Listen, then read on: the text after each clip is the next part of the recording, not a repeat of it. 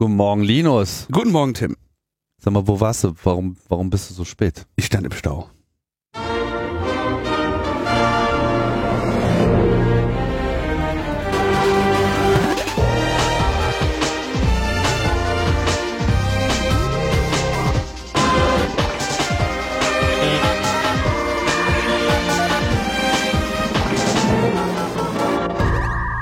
Logbuch Netzpolitik Nummer 462 vom 9. Juli 2023. Das ist heute. 9. Juli? Nein, Juni. Juni. Also, gesagt. Juno. Sollte man Juno sagen? Juno? Juno, Juli. Hast du das mal gemacht? Ju- Juno sagen? und Juno Juli? und Juli? ja. Ja, boah, ja. Wer sagt sowas? Machen, muss man manchmal machen. Am Telefon, wenn du sagst, Juni, ja, Juli. das ist ist wirklich bescheuert mit Ja. diesen beiden Monaten. So ist das halt. Naja, naja, naja. Kommunikation, so schwierig, aber so wichtig auch. Mhm. Vor allem ist es wichtig, im richtigen Monat zu sein. Äh, Warum haben eigentlich die Österreicher da keine Lösung für? Ich meine, die sagen ja auch Jänner und so. Also für so Monate, wo man keine Probleme hat, die auseinanderzuhalten, da haben sie dann andere Worte, ne? Aber wenn es dann mal wirklich um eine Lösung äh, geht, dann können die auch nicht liefern. Haben sie wirklich keine? Was kann Österreich eigentlich? Österreich, Das ist geil, oder? Wir legen jetzt einfach die Schuld einfach so auf Österreich, ja. haben nichts mit der Diskussion zu tun, einfach mal so ein kleiner Seitenhieb. Leute, das ist Politik. So macht man das. Ablenken, die Schuld auf andere ja. schieben. Blame Canada. Na, genau. Blame Canada. So sieht's aus. Beziehungsweise Blame Austria. Aber sie, sa sie, Das sa sagen wir sie mal einführen hier. Juni, Juno, Juli, Juli. Das ist, äh, steht hier im Internet. Was, Ähm, dass die Österreicher das sagen die, tun? haben, haben sie uns nachgemacht. Ernsthaft? Ja, das ist im, im, im Wiktionary-Eintrag zu Jänner. Ach. Aber das tun sie doch nicht wirklich. Oder hat, sagt Thomas Juno? Weiß ich nicht. Mal gleich mal zurückblättern. Kann soll ich mal fragen? Mal. Sagst du Juno? Das muss jetzt geklärt werden. Ja. Die wichtigen Dinge zuerst. Halt, stopp. naja. Du warst shoppen, Tim. Ach ja, mit den, mit den Worten ist es äh, schwierig. Seitdem du mir gesagt hast, dass es Fittinge gibt, sehe ich überall nur noch Fittinge. ich habe wirklich Fittinge gekauft. Was für welche? PVC-Klebemuffen. Fittinge heißt es da. Also es steht ja immer, äh, weiß ja in so Amazon-Sucheinträgen steht ja dann immer alles mögliche, jedes denkbare Wort, wie irgendjemand das nennen könnte. Achso, ja, damit ne? der Google. Genau, deswegen habe ich PVC Fitting Klebemuffe, PVCU Muffe Rohrverbinder Rohrschlauch Klebefitting zum Verkleben. Qualität aus Europa gekauft. Qualität aus Europa. Das wäre, falls das jemand googelt.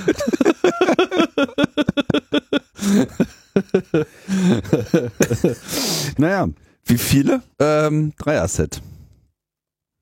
Jetzt fragst du dich, was, welches Rohr muss hier verlegt werden? Das ist einfach für meine ähm, Für deine Fitting-Sammlung. meine Wellenfittinge.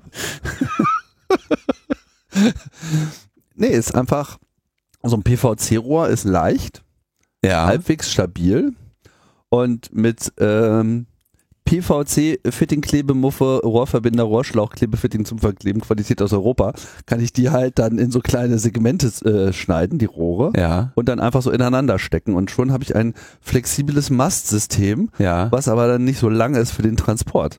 Sprich, Ja. wenn man mal so eine Satellitenschüssel auf die richtige Höhe bringen will, dann mache ich einfach so ein, Fitting. so ein Fitting äh, drauf, eine Klebemuffe, äh, Muffe, PVCU, Muffe, Rohrverbinder, Rohrschlauch. So, so, aber das ist ja dann ein fetter Fitting, ne?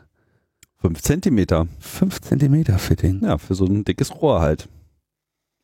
Aber dann stecke ich das halt ein bisschen so wie Lego, ne? Und dann äh, nehme ich halt immer so ein Rohrsegment, sagen wir mal so einen Meter. Und dann Mhm. mache ich da oben so ein PVC-Fitting, Klebemuffe, PVCU, Muffe, Rohrverbinder, Rohrschlauch, Klebefitting zum Verkleben, Qualität aus Europa drauf und dann kann ich schon das nächste Rohr wieder reinstecken. Und wie machst du das unten fest? ähm, ich stecke das einfach du? in den Boden einfach kurz. Also einfach draufstellen. Ich mache das ja dann eh irgendwas fest mit einem mit einem, ähm, mit einem Strap und dann passt das schon. Also es muss jetzt nicht sturmreif sein, aber es ist halt, sagen wir mal, die Alternative zu so einer Teleskopstange. Äh, Stange. so. Die ja dann auch so. ja, ihre die ich habe, ja. Genau, du hast ja sowas. Ja. Aber ich dachte mir, äh, wenn schon Fittinge, dann richtig und dann Ja, nee, das Hab würde ich halt, halt lieber äh, Fitting machen, ja. Genau, habe ich zugeschlagen. PVC-Fitting, Klebemuffe, äh, PVC-U-Muffe, Rohrverbinder, Rohrschlauch, Klebefitting zum Verkleben, Qualität aus Europa.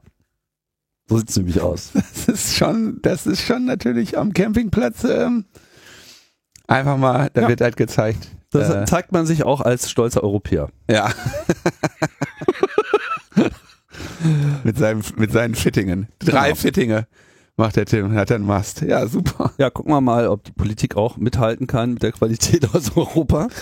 Oh ja, äh, Klebefitting, ich meine, Klebefitting ist ja auch so, ne? Also, warum bist du zu spät gekommen? Sagst du so ein Klebefitting? Klebefittinge. ja, die Klebefittinge, da- das habe ich ja Was dem einen sein, was dem einen sein Wellensittich ist, dem anderen sein Klebefitting.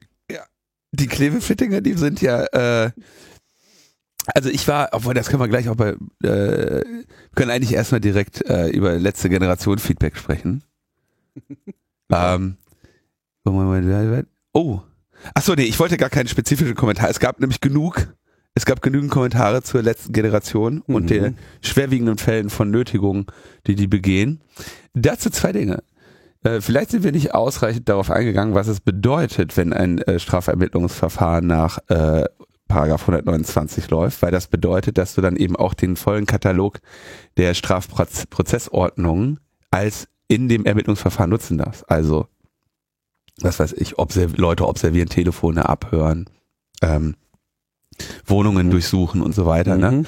Ähm, und ich denke, dass das auch vor allem der Grund ist, dass sie dieses Ermittlungsverfahren anstrengen, damit sie diese Maßnahmen ergreifen können. Ja? Und da gab es ja sehr viele Leute, die das als dieses, also das schwerwiegend eingeschränkt fühlten, dadurch, dass da ein paar Leute mal äh, für einen Stau sorgen.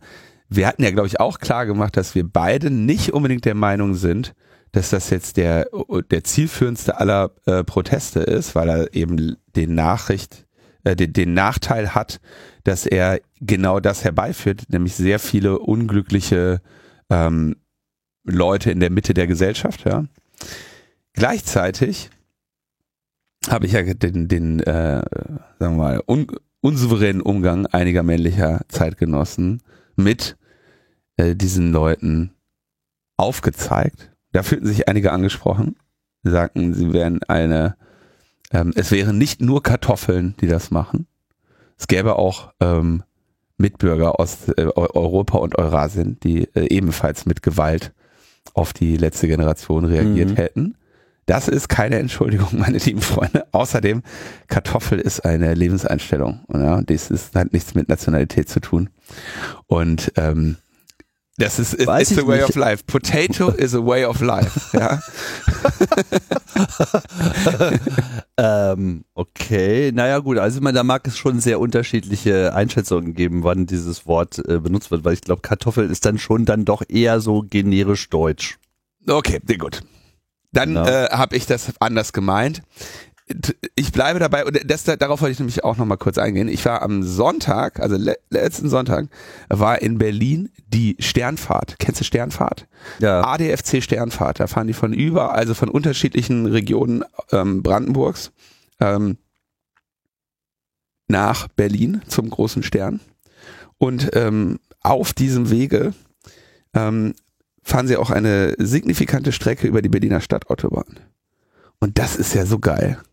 Also du fährst einfach mit deinem Fahrrad, so sonntags, schön Sonne, auf die Autobahn drauf und fährst dann so Da bist du mitgefahren. ja, klar, super. Wahnsinn. Es ist einfach toll. Also es ist wirklich einfach geil, mit dem Fahrrad über die Autobahn zu fahren. Du hast äh, Platz, halbwegs ordentlichen Asphalt, Mhm. Ähm, einfach spitze, ne? Schöne Sicht und so. Wunderbare Einrichtung, so eine Autobahn, wenn man sie äh, für Fahrräder freigibt. Wenn man keine Autos drauf Ja, hat. Fahrradbahn, eine Fahrradbahn, super. Mhm. Und ähm, dann hatte ich das Glück, am Montag ja, bin ich, ähm, bin ich äh, morgens losgefahren zur Arbeit und ähm, dann dachte ich auch, oh, hier ist aber ein ungewöhnlicher Stau an der Ampel. Da hatte die letzte Generation sich wieder festgeklebt. Ne? Und dann konnte ich mit meinem Fahrrad an diesen Autoschlangen vorbei, habe dann noch freundlich die Festgeklebten gegrüßt, die konnten halt nur zurücknicken, konnten nicht winken. Und dann hatte ich die ähm, Frankfurter Allee für mich selber. Das war auch gut. Ja, dann konnte ich äh, Frankfurter Allee drei Spuren jede Richtung, leer und auf der anderen Seite konntest halt die ganzen stehenden Autofahrer sehen. Und das ist ja insgesamt sowieso das, das, deswegen äh, kenne ich jetzt auch diese, sag ich mal, diese aggressiven Reaktionen, die nämlich bei so Critical Mass, also bei Groß, Großfahrraddemonstrationen, ähm, regelmäßig die Autofahrer ja auch in die Fahrradfahrer reinbrettern, ja. Hintergrund ist, ähm, also Wie meinst du das mit reinbrettern? Ja, die fahren in die Fahrradmengen rein versuchen Menschen zu überfahren. Ja klar, es ist auch mir schon mehrmals passiert. Ja? Okay. Also du hast der der der Zusammenhang so einer Critical Mass ist ja, du schließt dich ja quasi zu einem Konvoi zusammen und dann bist du, das gilt übrigens für alles mögliche. Ich kenne jetzt nicht genau die S, die die STVO-Regel da, aber in dem Moment, wo du ein ein langer Ver Fahr Fahrzeugverbund bist, ist glaube ich der Begriff. Fahren als geschlossener Verband. Ja, genau. Paragraph 27 StVO. Vor. Ähm, Oder ist jetzt zu lang? Wahrscheinlich ist es zu lang. STVO ist. Äh, ich muss mal kurz gucken, ob ich hier den Originaltext äh, bekomme. Ich habe hier gerade nur so eine FAQ. Ähm, also dadurch, dass du der geschlossene. Hierbei handelt es sich um mehrere am Verkehr teilnehmende Fahrzeuge oder Personen, die sich gemeinsam in einem Verband miteinander fortbewegen, also dicht beieinander fahren, um die Verbindung zueinander nicht zu verlieren. Ja.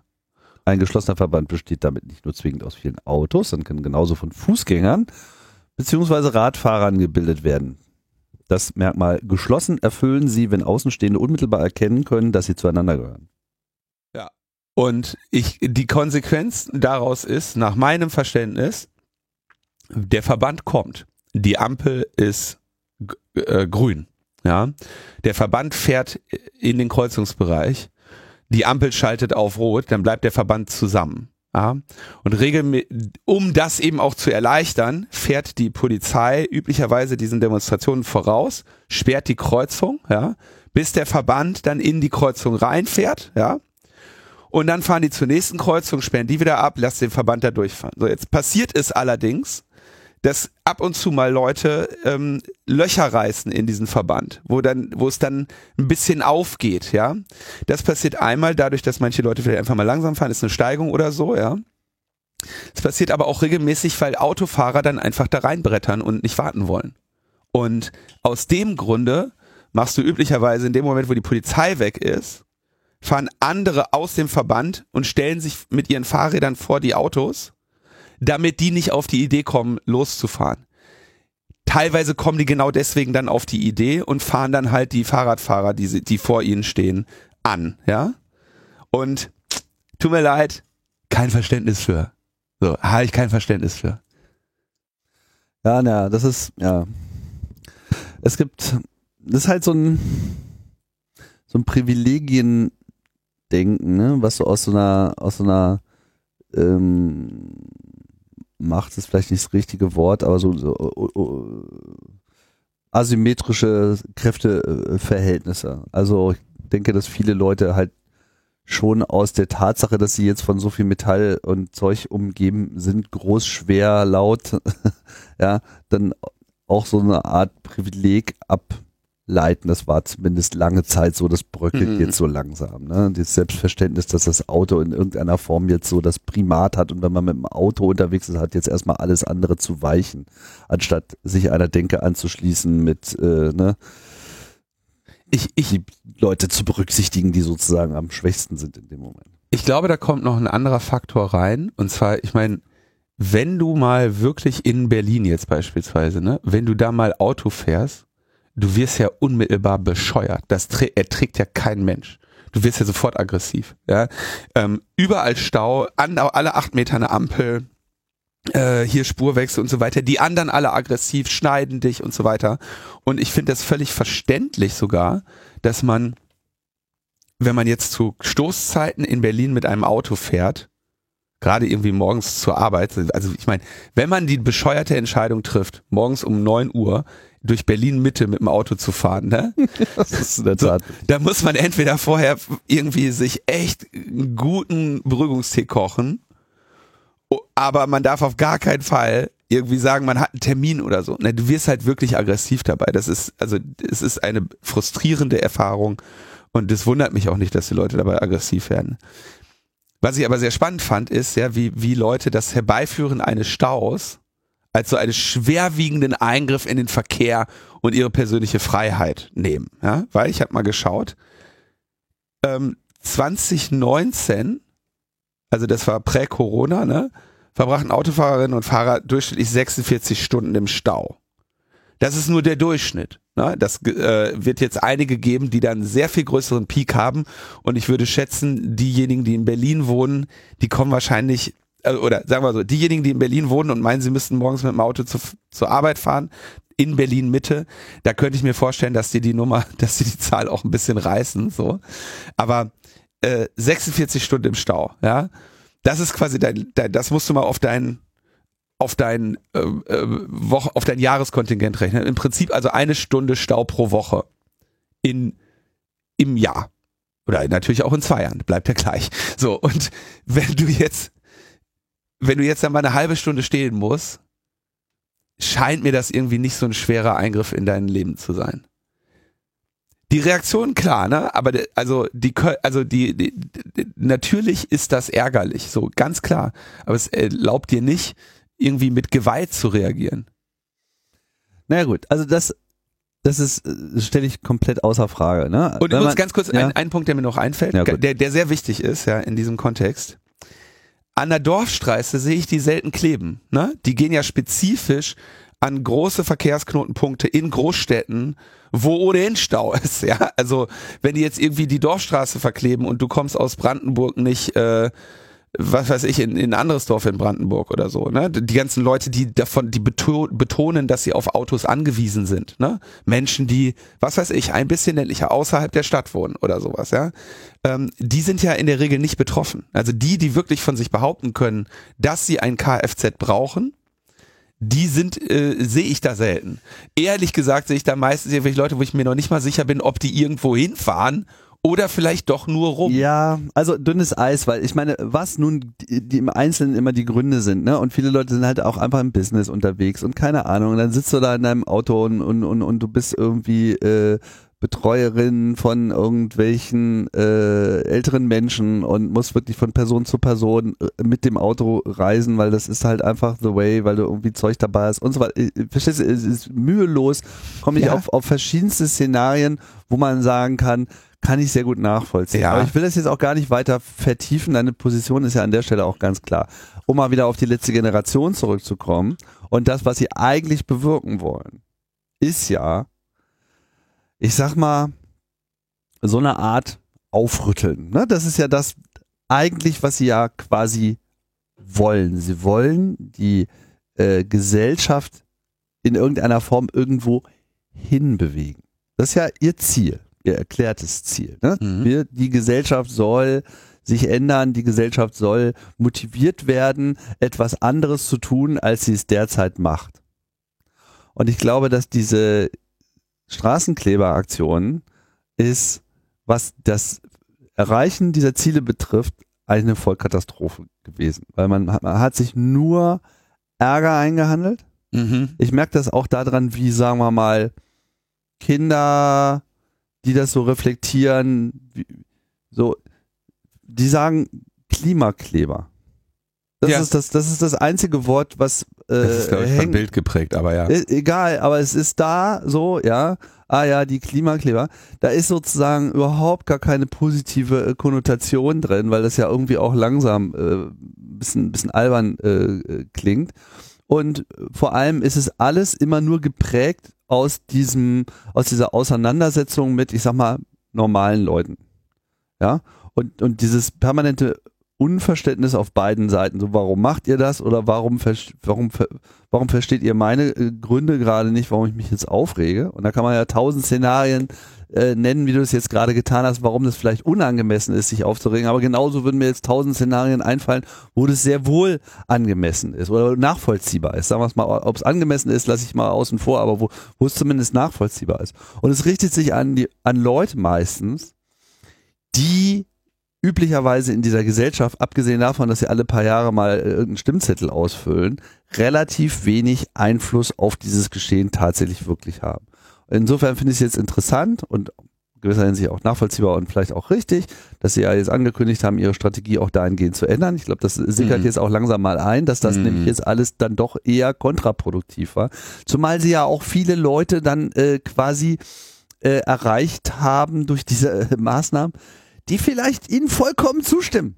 Ja, die sagen ja so, ja, nee, weiß ich auch, irgendwie, ich, ich habe auch, lese auch seit 20 Jahren äh, Zeitung, nervt mich auch, so. Trotzdem muss ich jetzt gerade hier mal äh, äh, durch zu irgendeiner Person, mhm. die mich vor einer halben Stunde angerufen hat, gesagt hat, komm sofort vorbei, äh, mein Leben ist schwierig, ich muss, äh, ich brauche Hilfe. So und und das ist, das ist dann halt im Einzelnen alles nicht mehr aushandelbar. Jetzt wollen sie sich auf die Reichen konzentrieren, so, das heißt, ja, wenn jetzt, gut, ja. ja. jetzt kleben sie sich vielleicht an die Privatjets, gut, meinetwegen, das ist dann sicherlich so, und dann, äh, ich meine, Robin Hood, äh, hat ja nun auch von den Reichen äh, genommen und an die Armen verteilt und sich damit sozusagen damit ein positives kann, Image gemacht. So. Freunde, ja. ja. aber wenn du dann halt zu den Armen gehst und sagst sowieso, ja, ihr, ihr müsst jetzt aber auch mal hier an der Gesamtlösung teilhaben, dann sagen die halt nur so, äh, bitte? so, also, dass das jetzt so lange gedauert hat.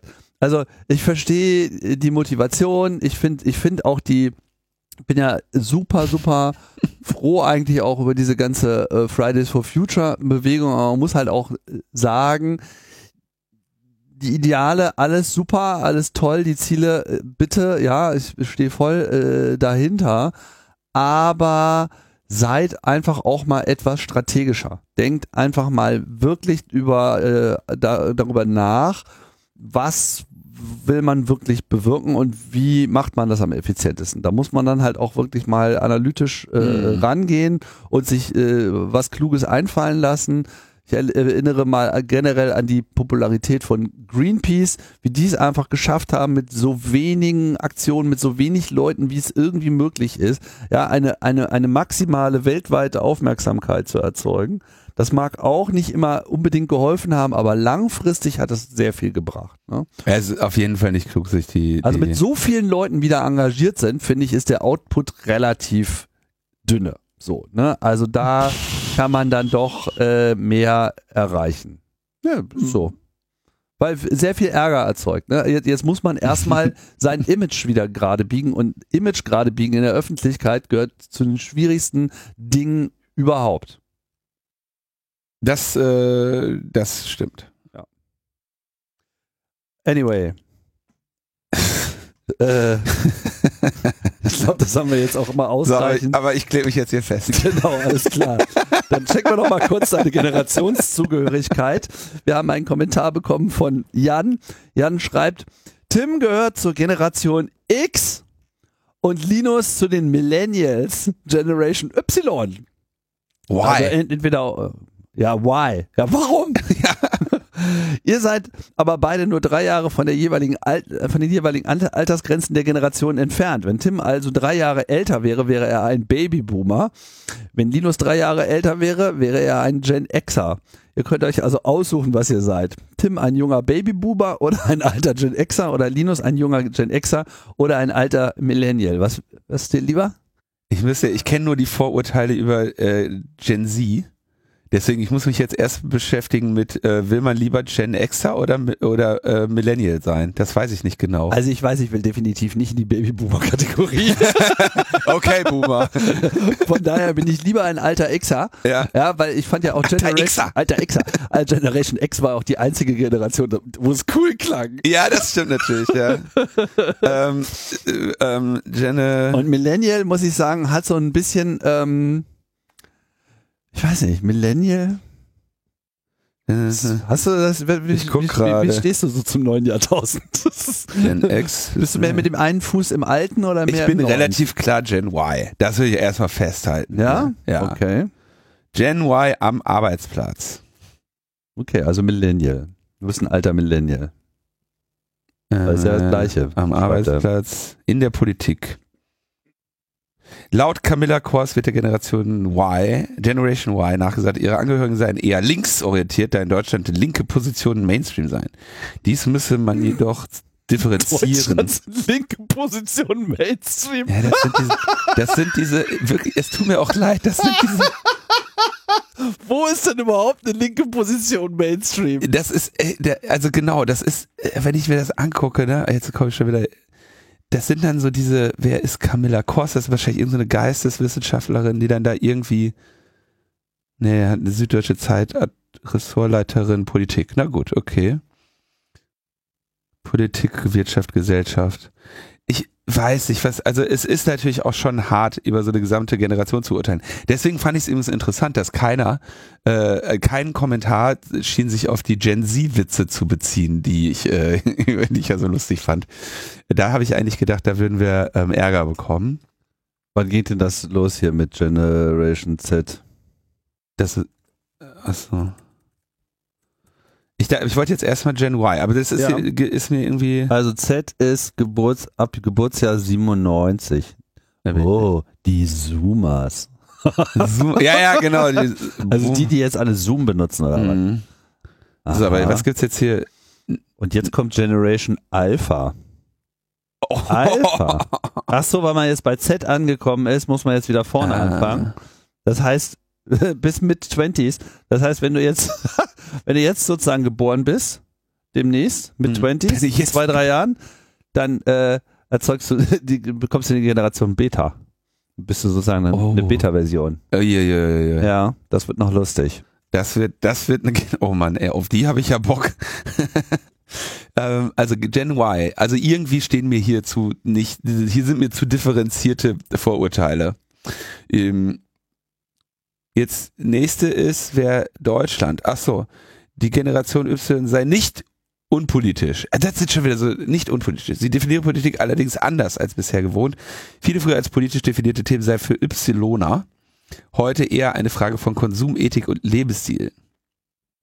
Entschuldigung, du bist jetzt bei welcher Generation? Why? Ah, bei dir. Sie wollen nach ihren eigenen Vorstellungen leben und binden sich nicht an politische Organisationen. Regelmäßige Mitarbeiter und Unterstützung ist ja für die meisten Ypsiloner nicht erstrebenswert. Hm. Also irgendwie, weiß ich nicht, Bildung, Hauptsache Abitur. Ja, was man dabei wirklich lernt, ist, spielt inhaltlich keine Rolle. Was zählt, ist das gute Zeugnis. das wäre halt nahezu zynisch. Umgang mit Krisen. Das Leben in Unsicherheit empfinden sie, äh, empfänden sie aus diesem Grund als völlig normal. Ja, das ist alles Quatsch, glaube ich. Na guck mal hier, und Generation X, ähm, ähm, wurde, der Generation X wurde prophezeit, dass sie sich erstmal ohne Kriegseinwirkung mit weniger Wohlstand und ökonomischer Sicherheit begnügen müsse als die Elterngeneration. Hm, aber andererseits für deren ökonomische und ökologischen Sünden Büße. Ha! Siehst du? Ich muss nämlich dafür büßen, dass meine Eltern Ja, so scheiße waren. So sieht's nämlich aus. so, und da, da könnte man jetzt auch einfach mal ein bisschen mehr Verständnis ähm, zeigen. bisschen, für bisschen mich. mehr Verständnis. Ja, was ich für ein armes Leben führen muss. Ja, wir Okay. alten Gen Xer. Stattdessen, stattdessen kann ich nicht mit meinem SUV hier durch Berlin brettern, wie es mir passt. Das ist doch alles nur Kompensation, um, Das um, um ist- diese, diese Schuld, die ich auf mir habe, ja, um das äh, von den Schultern zu bekommen. Ja, also wir, wir bitten, wir bitten um ein bisschen mehr Rücksicht auf unsere Generation. Genau. Bitte macht uns die Kreuzung frei. so, Mal gucken, jetzt fangen die noch an, mein, mein Privatjet zu blockieren. so, Jetzt hört auf. mal auf. Frechheit. so, dann haben wir äh, Böhmermann haben wir ja äh, kritisiert. Mhm. Äh, dazu kommentiert, ähm, und zwar äh, spezifisch ähm, die Fäser Schönbohm-Geschichte, ja. Dazu kommentiert Henrik. Die Schö Schönbohm-Sendung von Böhmermann sehe ich gar nicht so negativ. Zum Zeitpunkt der Ausstrahlung wollte das ZDF-Magazin Royal Team wohl ihren Zuschauern einfach mal zeigen, wie unqualifiziert der Leiter des BSI ist. Klar, da wurde dann eine große Schau draus gemacht und nahezu alles war bereits bekannt. Nur hatte das Thema wohl nicht die Aufmerksamkeit erhalten, die das Team für angebracht hielt. So gesehen ist die Tatsache, dass Schönbum sich eine Erlaubnis von oben geholt hat, um auf das Jubiläum zu gehen, auch eher eine Randnotiz, weil er nichts an seiner, weil es ja nichts an seiner Unqualifiziertheit ändert. Dass Faeser auf die Sendung reagierte, wie sie reagierte, war dann doch nicht Böhmermanns Schuld. Ihr habt ja auch korrekterweise erwähnt, dass Faeser dabei nicht gut ausgesehen hat. Anstatt dass Faeser auf die Regierung verweist, die Schönbohm ernannt hatte, zu erläutern, warum der BSI-Chefposten nicht einfach ausgetauscht werden kann und anstatt einzugestehen, dass die Erlaubnis zu Besuch des Jubiläums ein Fehler war, verfiel sie offenbar in eine Art Panikmodus. Vielmehr sehe ich die Fehler, die im Zusammenhang mit der Sendung passiert sind, bei Fäser Köhnen und nicht bei Böhmermann. Daher halte ich es auch für unangebracht, hier vom Ruin einer Karriere durch Böhmermann zu reden. Was den Fall Hessenthaler angeht, bin ich komplett bei euch. Da muss sich Böhmermann wirklich unheimlich verrannt haben und seine anwaltlichen Reaktionen finde ich dreist und vollkommen unangebracht. Ja, Henrik, hast du einen sehr wichtigen Punkt. Klar, ne? Also ähm, abgesetzt wurde der Schönbumm von Frau Fäser und ich hätte es nicht ähm, besser zusammenfassen können, als, als du es hier gemacht hast. Ich glaube, es gab schon diese Ist Schönbohm noch im Amt Webseite von äh, Böhmermann, aber okay, das, das ist auch ein altes Mem. Ne? Ja, also ja, da, da kamen dann halt zwei Dinge zusammen. Ich dachte auch, dass wir das relativ klar äh, getrennt haben, aber vielleicht ja, wir haben gut, schon ein bisschen auf, auf mehr uns über Bimmer, Bimmermann beklagt und insofern äh, wichtiger Punkt. Du steigerst dich da ja auch mal rein. Ne? Das gehört jetzt zum Sendungskonzept. Du äh, weißt gar nicht, was für ein ausgeglichener Typ ich bin. Ich muss mich ja immer künstlich echauffieren. Ich trinke vorher drei Tassen Kaffee. Klar. Ein weiterer Kommentar äh, auch von äh, Henriks, das ist derselbe Henrik? Ich glaube ja, ne? Ähm, dann auch nochmal zu äh, Böhmermann. Hier geht's dann allerdings um unseren Vergleich mit ähm, John Oliver. Er schreibt zu Böhmermann und Last Week Tonight. Finde es lustig, dass ihr die Brücke zwischen diesen beiden Sendungen schlagt, da John Oliver in der Vergangenheit ein ähnliches Argument vorbrachte. Der hat nämlich vor vier Jahren noch sehr oft gesagt, dass man seine Show nicht so ernst nehmen dürfe und keine journalistischen Standards anlegen darf. Er sei eben nur ein Comedian. Dabei ging es zu John Olivers Verteidigung aber nie um Quellenschutz, sondern den Wahrheitsgehalt seiner Sendung. Ja, man nennt das den John Oliver-Effekt im Übrigen. Ist der, ist der bekannt, ja? Ist, war mir nicht bekannt. Äh, ne, der John Oliver, also nicht, nicht diese, nicht seine Reaktion äh, da drauf, sondern der John Oliver-Effekt ist, man könnte dann halt jetzt auch von einem Böhmermann-Effekt äh, reden, dass in dem Moment, wo John Oliver diese Themen aufgreift, es dann äh, dazu führt, dass dann auch das, der gesamte mediale Zirkus dieses Thema aufnimmt. Also, mhm. ne, also wenn der ah, irgendwas okay. Äh, ja. thematisiert, dann ist das sozusagen dadurch, durch die Popularität seiner Sendung in the News und weiß ja, wie das ist mit dem News Cycle, wenn etwas in the News ist, die alle anderen reden darüber, dann müssen wir auch darüber reden, weil sonst sind ja, wir ja. ja sozusagen hinterher. Das ist auch, glaube ich, etwas, was man so nicht verhindern kann. Das liegt so ein bisschen in der Natur der Sache. Faszinierender Effekt, ne? In, in viel, bei vielerlei. Du, das, sowohl bei Themen, die passieren, als auch bei Themen, die nicht passieren. Ne? Genau. Genau, in beide Richtungen. Und ich würde sagen, das ist auch sicherlich etwas, was uns auch manchmal so geht. Also wenn jetzt alle über irgendein Thema reden, dann fühlen wir uns auch oft Klimakleber. Äh, naja, dann fühlen wir uns halt, weißt du, und äh, ist auch jetzt nicht unbedingt falsch, weil äh, es ja dann auch ein Bedürfnis gibt, sicherlich bei vielen, äh, auch mehrere Betrachtungssichtweisen idealerweise äh, der Sache dann auch zu erhalten. Ne? Also dann sich explizit auch zu einem Medium des Vertrauens, also zum Beispiel diesem, ja, zuzuwenden. Denkbar. ja. Und dann so, ja, ja, okay, gut, meinetwegen. Also vielleicht ist das ja eine große Scheiße, aber erstmal gucken, was, was, was Linus dazu zu sagen. Ja, ja. also erstmal erklären erstmal unvoreingenommen sich dem Thema nähern, bevor man es dann sind. Ich habe mir äh, die verlinkten äh, Interviews mal angeschaut und ist richtig. Also John Oliver ist da, zieht, verzieht dann äh, schnell mal so das äh, Gesicht, wenn er da sozusagen mhm. in diese Journalismusgeschichte gezogen wird. Und ich kann, also John Oliver steht ja äh, sehr in dieser Tradition der Daily Show. So, mhm. du kennst es ja auch und ähm, ich war ganz froh, muss ich sagen, tatsächlich, dass ich das damals so mitbekommen habe, noch als das so richtig äh, losging. Also vielleicht zum Hintergrund, wer das nicht äh, kennt. Also The Daily Show ist ein Format von Comedy Central.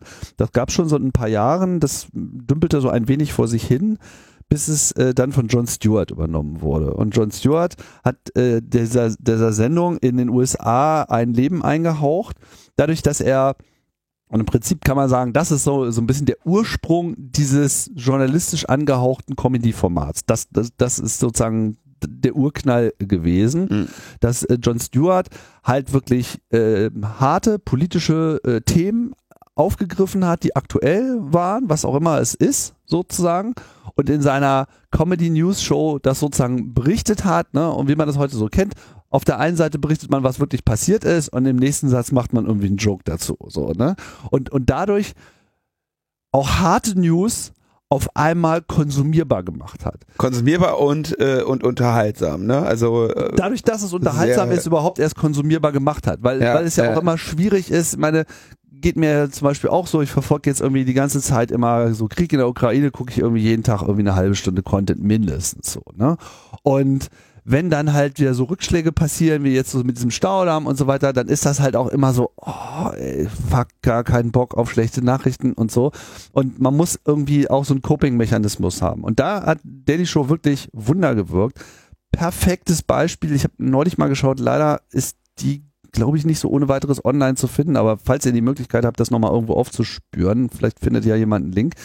Damals, als dieser Katrina-Sturm über New Orleans rüberging, mhm. Da gab's tatsächlich gerade Sendepause bei Daily Show. Die erste Sendung quasi ein paar Tage nachdem das äh, Desaster sich da äh, entwickelt hat. Die Sendung über Katrina von Daily Show total episch. Also das war einfach die Art und Weise, wie man mit so einem totalen Desaster und Zusammenbruch eigentlich so der, der Gesellschaft äh, in den USA, die es ja letztlich war durch die äh, äh, unterlassene Hilfeleistungen dort, wie man damit äh, umgegangen ist und wie die in dieser Sendung umgegangen sind und wie, wie die einfach über den Humor das noch konsumierbar gemacht haben, das, das war wirklich äh, wegweisend. Und dann stieg halt der Stern von Daily Show auch sehr schnell auf. Und John Oliver und viele andere, die äh, heutzutage äh, ganz groß sind, Stephen Colbert und äh, eine ganze Reihe von, von, Mhm. von weiteren waren ja dann alle in dieser Show die sogenannten Korrespondenten. Das ist so dieses Prinzip, was ja Mhm. auch bei der De äh, Heute-Show hast. Die, die Ja gut, aber genauso heute das Show, Gesamt- sorry, heute Show ist einfach. Es, ich wollte gerade sagen, natürlich ist die ist die Daily Show die, Vor- die das Vorbild für die Heute Show, aber die Heute Show ist einfach sowas von stumpf. Das ist, man darf diese beiden nicht in einem Satz ver. Ich habe auch schon gelacht bei der Heute-Show, muss ich Wann war das denn? Bei der Werbung? Nee, oder ich, was? ich bin auch ein großer. Boah, nee, das ist also das ist Ja, so eine egal. Verstumpfung. Müssen wir nicht drüber, Okay. müssen wir nicht, bewe- das ist nicht mein Punkt. Mein Punkt ist nur der, da kommt das alles her. Und John Oliver ist einer von mehreren. Ne? Auch Stephen Colbert macht das ja in seiner Show auch Colbert grandios. Ja. Ne, erst mit dem Colbert Report, jetzt hat er ja die große Late Show äh, Ah. seit Jahren übernommen und äh, macht das ja genauso. Also mit seinem, seinem Monolog immer an dieser Sendung, das ist einfach eine, eine Reflexion des Wahnsinns. Und äh, ich glaube, dass, dass er große Verdienste hat an der amerikanischen Bevölkerung, die durch diese Trump-Zeit begleitet zu haben. Also die, Ja, die, die also das vielleicht Ja. gar nicht überlebt hätten ohne ihn. So, also einfach nicht zu ertragen. So. Muss, muss man noch ganz kurz auch sagen, dass die Daily Show ja dann auch inzwischen schon vor vielen Jahren von Trevor Noah übernommen wurde Mhm. und damit auch noch mal echt, äh, also erstaunt, also der Typ ist auch erstaunlich gut. Ne? Ich, in letzter Zeit gibt's irgendwie so eine, ich weiß nicht, ob der gerade Urlaub macht oder so, aber der holt da jetzt so immer mehr aus seinem Team, die weiter. Nein, nein, der, der äh, Trevor Noah hat aufgehört und sie haben noch keinen offiziellen Nachfolger du Scheiße, festgelegt. deswegen ist ja, ja, nee, der okay, hat im November oder so hat er gesagt, äh, das war's. Ach fuck, das habe ich und sie haben jetzt noch keinen offiziellen Nachfolger gefunden und deswegen fahren sie gerade das Konzept, dass sie immer die Daily Show irgendjemanden für Oh. eine Woche geben. Ich weiß nicht, ob das jetzt mehr so eine Art äh, Casting äh, ist oder Oh, mehr eine, wir wissen noch nicht so richtig, weil äh, wir haben uns vorher keine Gedanken gemacht, wir dachten, der macht noch länger und so. Ähm, das ist so der Effekt. Ach, also Schande. Ach, scheiße, das wusste ich nicht. Das finde ich richtig traurig. ja, aber da, äh, da, Nee, da also- sind ja auch viele in der zweiten Reihe. Also ich bin mir relativ sicher, die werden schon Nachfolger finden. Sorry, das ist, ja, nee, ja, ich, also ich, Keine äh, Frage. nein, der ist, der ist spitze. Ich muss auch Autobiografie von Trevor Noah lesen, ja, ein, ein wunderbares, äh, muss man, sollte man, äh, sollte man gelesen haben, gibt's auch als Hörbuch. Ja, toller Typ aus Südafrika, der in die USA kam und so. Also Sag mal, wollen wir eigentlich noch äh über Netzpolitik reden? Nee, aber ich finde das auch, äh, ich finde das einen wichtigen Punkt, weil äh, um vielleicht mal zum Kernargument dieses äh, Kommentars äh, zurückzukommen Ja. und diesem, diesem Verhältnis, okay, was ist denn jetzt sozusagen Journalismus? Und ich glaube, das ist generell eine Gummibezeichnung. Also das ist einfach, da hat so jeder äh, seinen eigenen Ansatz. Und ehrlich gesagt, ich habe mir diese Frage ja auch schon gestellt. Mhm. Nicht, dass ich mich jetzt als Comedy-Vertreter verstehe, aber diese Frage, wie viel Journalismus ist jetzt zum Beispiel in meinen Podcast-Formaten? In diesem und in diesem Mhm. vielleicht mehr, ja, in gewisser Hinsicht, aber ich arbeite nicht journalistisch in dem eigentlichen Sinne. Ne? Ich bin, äh, auch ich sehe das Podcasting mehr als oder primär über den Aspekt der Unterhaltung, aber eben genau mit so einem ähnlichen Spin vielleicht, so dass ich denke, so unterhaltsam über die Themen zu reden, die uns alle bewegen, ist eine, auch eine Methode, äh, sich damit auseinanderzusetzen, ohne dass man das gleich unter dieser Kategorie Journalismus abheften muss, die so eine gewisse Ernsthaftigkeit immer in den äh, Raum trägt und dann auch so sagt so, hier gibt es die Standards, die musst du erfüllen und so weiter, sonst ist es irgendwie nicht, äh, sonst ist es nicht richtig und dann, dann ist es nicht wahr und, und so weiter. Und ich denke, es gibt halt auch noch andere Darreichungsformen. Ja. Deswegen kann ich sowohl Böhmermanns als auch John Olivers Ansatz verstehen, zu sagen, nee, ja, nee, das ist jetzt nicht das, wo ich herkomme. Wir beschäftigen uns zwar mit denselben Themen, aber deswegen ist es nicht zwangsläufig in der Kategorie Journalismus. 100 Prozent, ja. Das heißt aber nicht, dass das einen verantwortungslosen Umgang mit der Nee. Reichweite Nein, nein. Äh, genehmigt. Ne? Natürlich. Und äh, vielleicht ist auch genau das das Problem, das wir gerade haben, ja, dass früher man davon ausging, okay, entweder etwas ist Journalismus, weil es in irgendeiner Form Sach- oder Faktenberichterstattung ist, Dokumentation, Nachrichten, sonst was, oder Unterhaltung, dann ist es eben kein Journalismus, dann gilt gar nichts, hier Ballaballa äh, Mhm. Rambo oder so, ne? Und ähm, jetzt gibt es auf einmal Reichweite, mediale Erzeugnisse, Unterhaltungserzeugnisse mit politischer Note. Und nur weil du sagst, das ist jetzt kein Journalismus, heißt das nicht, dass du ähm, äh, ja vollkommen verantwortungslos mit der Reichweite umgehen kannst oder dass du auch äh, keinen Quellenschutz unterliegst oder ähnlichem. Ne? Absolut. Oder dass du auf einmal sagen kannst, dass du auf einmal Unsinn erzählen kannst. Ja, oder, also, oder Lügen in die Welt setzen kannst, um jetzt mal irgendwie in Richtung USA zu gehen und zu sagen, wieso, ich bin doch kein Journalist. Ja.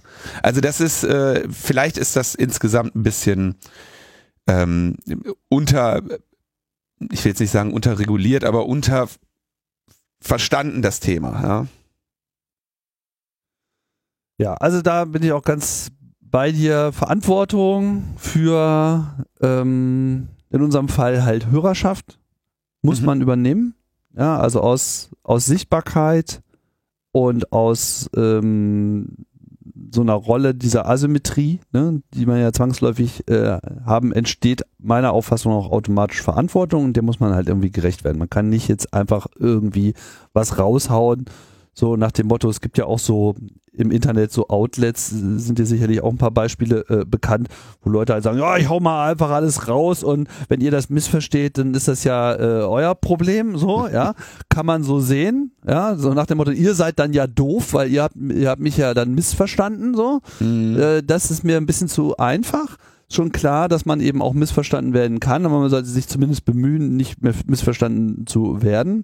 Und man sollte eben auch vorsichtig sein ähm, im Umgang mit äh, Leuten, die man vielleicht nicht unbedingt kennt. So, ja, weil die können es halt auch teilweise anders sehen. Das hat natürlich auch Grenzen und ich bin jetzt auch kein Freund von beliebiger Dünnhäutigkeit. Die gibt ja auch Leute, die sich wirklich an jedem scheiß Begriff und jeder Formulierung und, und, und ja, äh, welchen Artikel man jetzt äh, für irgendein Wort benutzt, äh, stören. Da ist dann irgendwann auch bei mir äh, äh, äh, Schluss, ja, wo ich dann auch sage, also so, so, so, so ganz, also Dünnhäutigkeit meinetwegen, aber so komplett hautfrei sollte man jetzt auch nicht durchs Leben gehen. So, ne? Offen, offen, offen nässenden Wund. Ja, es ist, das, das könnte dann wehtun, so. Und ohne da kann ich dann auch nichts dafür. Alright, sollen wir mal zum, zu den Themen kommen? Ja, okay, mal. Immer das Gleiche. Ähm, die Datenschutzgrundverordnung wird fünf Jahre alt. Ich hätte fast gedacht, dass die älter ist.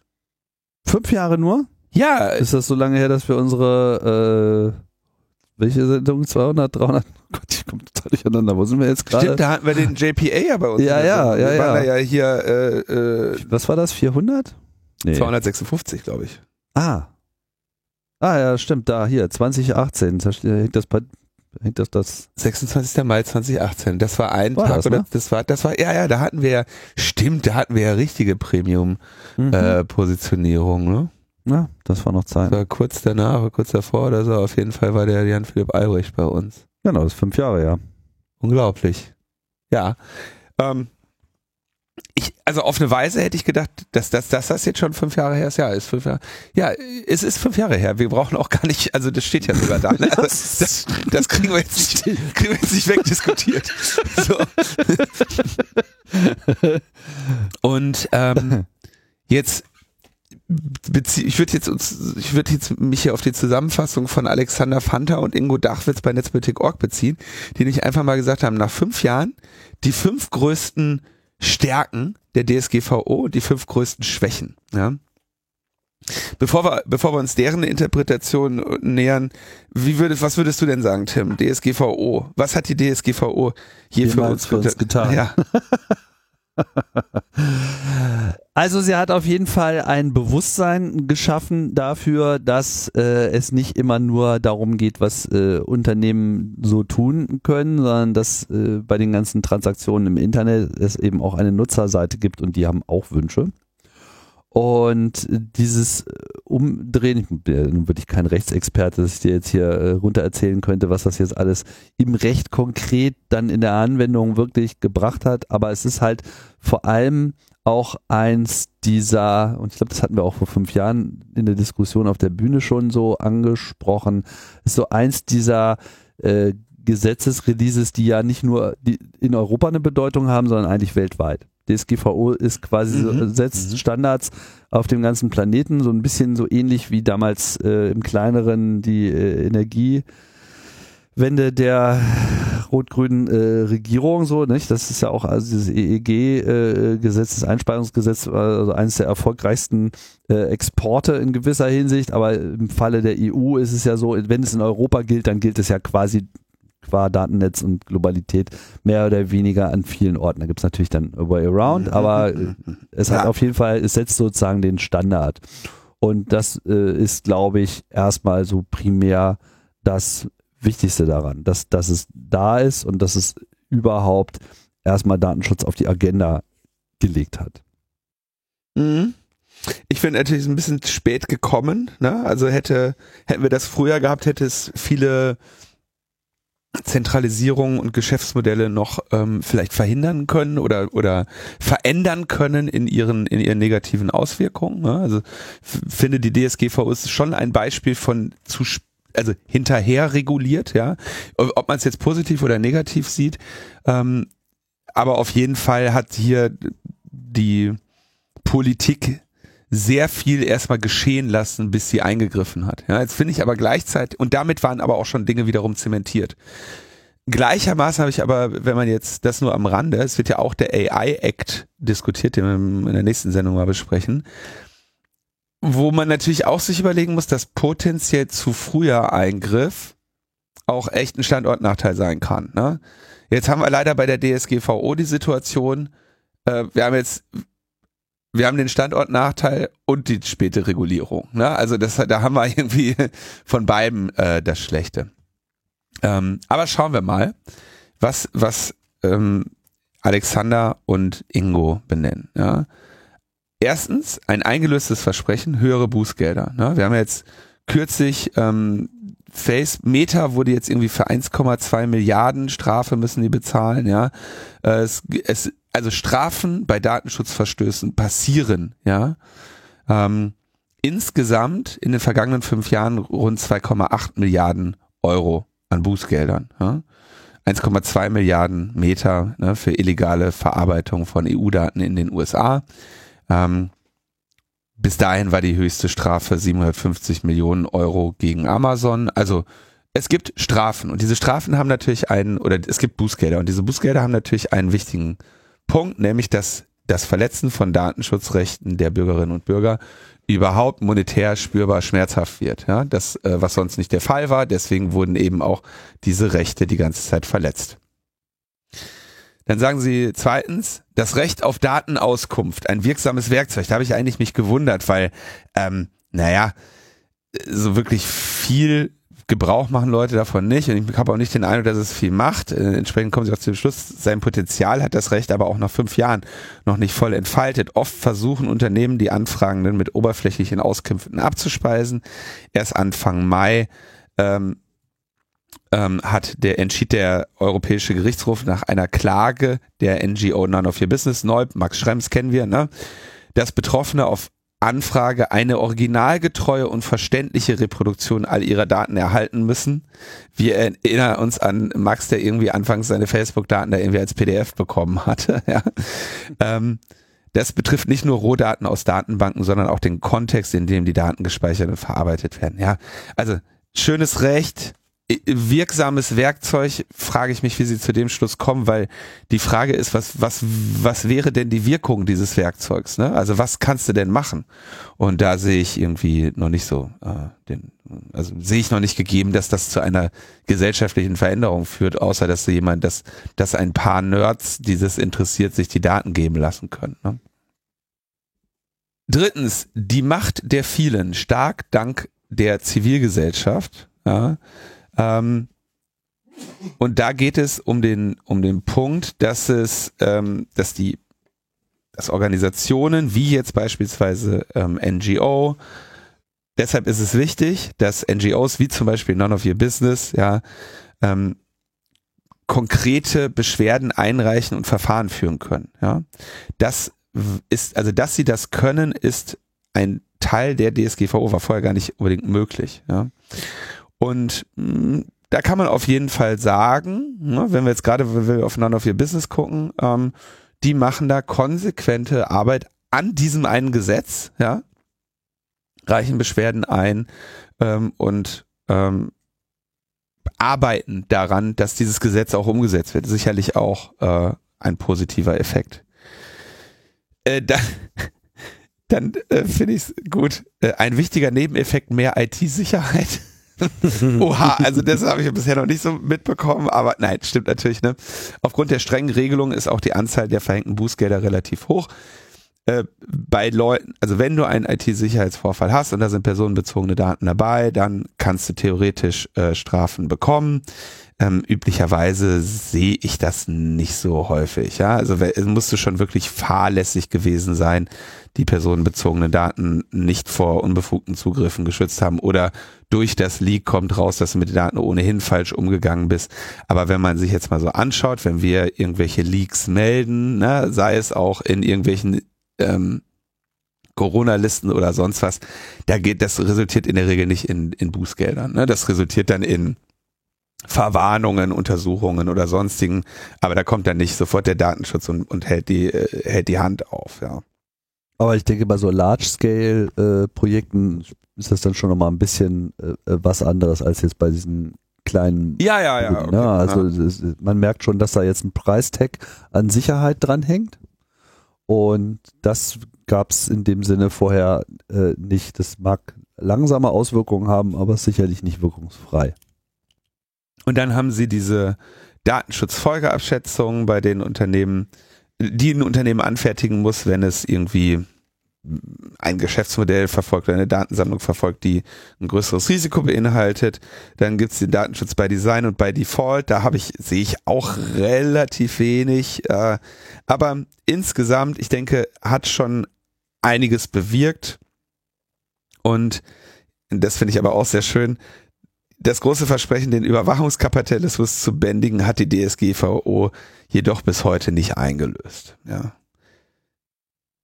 Und da sagen sie, das liegt an den größten Flops. Hier sind die größten Flops. Erstens ein unerwartetes Problem, die Trägheit der Aufsichtsbehörden, ja. Dieses 1,2 Milliarden Euro Bußgeld an Meta, das ist, glaube ich, ein Verfahren, was um die zehn Jahre äh, gedauert hat, bis da irgendwann mal oder nee, kann ja gar nicht sein. Zehn Jahre kann ja nicht sein, wenn DSGVO erst fünf Jahre alt ist. Also auf jeden Fall viele Jahre gedauert hat, bis es dann endlich mal die, äh, die Strafe gab. Zweitens ein unerwünschtes Nadelöhr, das Irland-Problem, ja, denn es ist ja so, dass die meisten Unternehmen äh, ihren Sitz, also die meisten datenschutzverletzenden oder, oder sagen wir datenschutzkritischen Unternehmen, Facebook, Microsoft, Google, TikTok, haben ihren Standort in Irland wegen der niedrigen Steuern, aber auch weil die ähm, irische Datenschutzbehörde äh, eine sehr milde Interpretation der DSGVO hat. Ja? Das hat, hat natürlich ähm, entsprechende Nachteile. Ein schwerwiegender Konstruktionsfehler, immer wieder Ärger mit der Einwilligung. Ja, und das ist ja, das muss man auch wirklich sagen, das ist, also Datenschutz und DSGVO bleiben ein Buhmann und sind einfach ähm, zu diskreditieren, ja, weil es eben immer diese Einwilligungsdinger gibt. Da kann man irgendwie so ein Hütchenspiel machen. Ne? Sie müssen mal hier was machen wegen Datenschutz. Äh, denkt jeder so, oh fuck, schon wieder, ja komm hier, klick. Ja?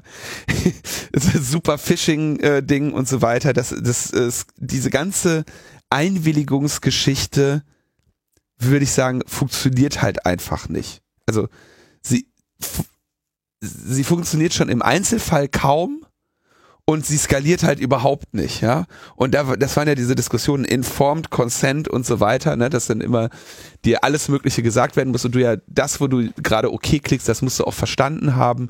Und das haben die natürlich. Ähm und, und es führt in zunehmendem Maße auch dazu mit irgendwie so hier entweder Werbung und alles äh, mhm, oder mhm. gar nichts, weißt du? So, das ist ja dann sozusagen auch so eine Konsequenz. Also da, genau, und diese ganzen Dark Patterns und was da nicht, sich nicht alles ergibt. Also vor allem trainieren wir Menschen, diese, diese Dinger wegzuklicken. Ne? Da kannst du natürlich auch alles Mögliche nochmal mitmachen. Also das ist äh, sicherlich ähm, nicht so, nicht so gelungen. Ja. Dann fehlende Standards. Ja, da äh, sieht man natürlich, dass das DSGVO Compliance, also überall, wo es wo es komplizierte ähm, Zusammenhänge zu, zu, zu klären gibt für so ein Unternehmen, entstehen natürlich dann so Compliance-Berater, ne? Die dann irgendwie, gibt so Datenschutzberater, die dann irgendwie äh, sagen, das musst du so machen, das musst du so machen. Dann wird überall sagt dann jeder, ja, hier, wir sind, äh, wir werben damit, dass wir DSGVO-compliant sind. Wo du sagst so, geil, an welches Gesetz haltet ihr euch denn noch? Wollt ihr noch weitere? Gibt es noch weitere Gesetze, die ihr euch rühmt? einzuhalten oder ähm, also das das hat irgendwie nicht so ähm, nicht so schön äh, also nicht so wirklich schön funktioniert.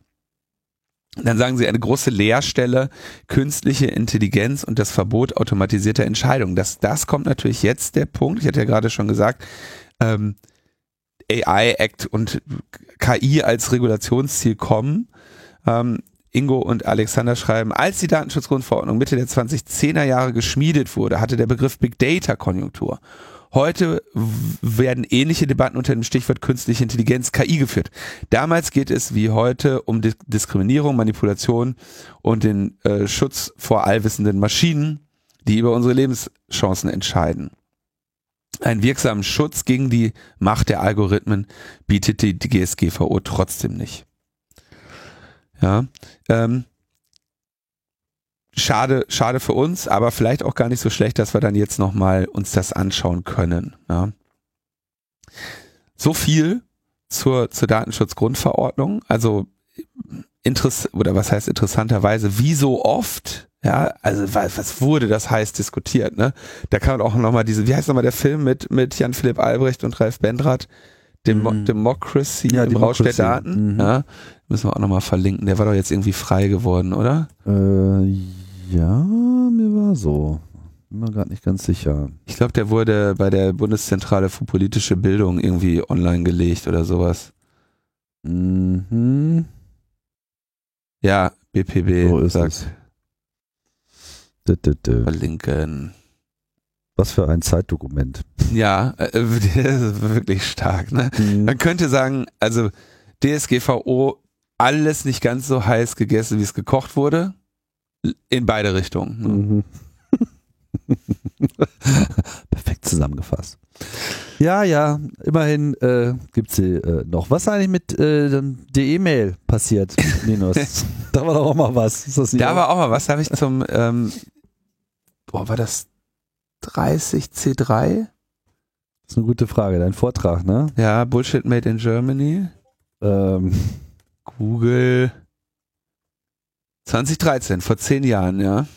guck an. Es geht alles so sauber auf. Heute, heute nur Fünfer. Ähm, ja, wir haben äh, also D-Mail. Das war ein ein Verfahren, ja, oder ist ist ein ein E-Mail-Verkehrsverfahren, das unter besonderen äh, angeblich besonderen Sicherheitsbedingungen funktionieren sollte und damit rechtssicheren ähm, Datenverkehr ermöglichen sollte. Ich habe da, darüber beim 30C3 einen Vortrag gehalten, der relativ häufig äh, angeschaut wurde und den ich, auf den ich häufig angesprochen werde, indem ich dieses ähm, System ein bisschen auseinandergenommen habe und darüber gewitzelt habe, was das eigentlich für eine, für eine Luftnummer ist. Und es ist, es ist halt einfach eine gewesen, genauso wie der E-Postbrief, der ist relativ, der ist sehr viel früher äh, im Prinzip einge, äh, eingestampft worden. Und tja, jetzt hat der Markus Richter, der äh, sich, der es irgendwie geschafft hat, dass, dass seine Be Berufsbezeichnung CIO Bund ist, also der, der bezeichnet sich als der Chief Information Officer der äh, Bundesregierung. Ähm, und er sagt, dass am 31.08.24 die D-Mail in der Verwaltung endet. Also die Verwaltung wird nicht mehr, ähm, die Verwaltung wird nicht mehr über D-Mail erreichbar sein. So. Das trifft jetzt. Und alle so, oh. Äh, alle so, what? Ey.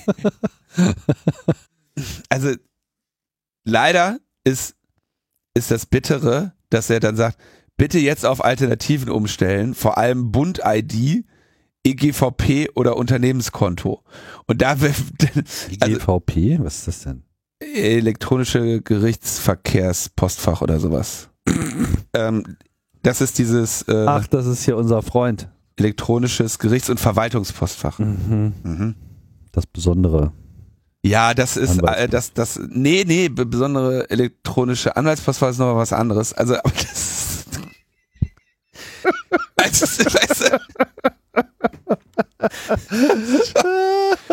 das hat uns vielleicht also, auch ja, umbenennen in, in, in, in D, oh. DBNP, der besondere Netzpolitik-Podcast. Es ist, es ist, also das Traurige ist, also die, die, ne, einige haben mich natürlich dann irgendwie auf Mastodon oder Twitter auch getaggt, also Linus hier später Genugtuung, ne, das System wird endlich eingestellt, also das ist ja so ein ganz langsames Siechtum. Das, die deutsche Telekom hat ja, glaube ich, auch schon gesagt, wir machen kein D-Mail mehr. Eins und eins stellt sich allerdings wohl auf die Hinterbeine und sagt, nein, Wahnsinn, kannst du doch nicht, äh, Jan, was kommt als nächstes? Wollt ihr uns die Faxgeräte wegnehmen? Jan Oetchen, CEO von GMX und Web.de, kritisierte gegenüber CT die Einstellung der Bundesregierung, die Entscheidung der Bundesregierung. DML bleibt der einzige interoperable und verfügbare Standard für rechtsverbindliche digitale Kommunikation in Deutschland, den wir weiter anbieten. Ja, okay. Statt immer wieder neue isolierte Konzepte vorzustellen, sollte man die bestehenden umsetzen und in Interoperabilität denken. Sonst falle Deutschland in der Digitalisierung immer weiter zurück. Ja. Deutschland, äh, das Gute ist, Deutschland kann in der Digitalisierung gar nicht weiter zurückfallen, nee. weil wir sind ja eh schon auf dem letzten Platz. Ja. Vielleicht, also wenn wir Glück haben, steigen wir ab. Kommen wir nochmal in eine Relegation. Ja. Zweite Liga. ja, das, also, ja. das, das Na, zweite Liga sind wir eh schon. Also Deutschland ist eher ja, auf dem Weg ja, in die Regionalliga. Ja.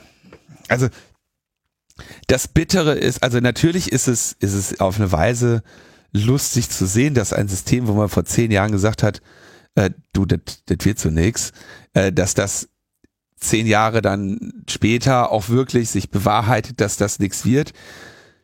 Andererseits ist es halt traurig zu sehen, dass es jetzt auch keine sinnvollen Alternativen, die in der Zwischenzeit entwickelt wurden, gibt. Ja, also dieses Bund-ID müssen wir uns vielleicht nochmal genauer anschauen, aber scheint mir jetzt auch nicht der große Wurf zu sein.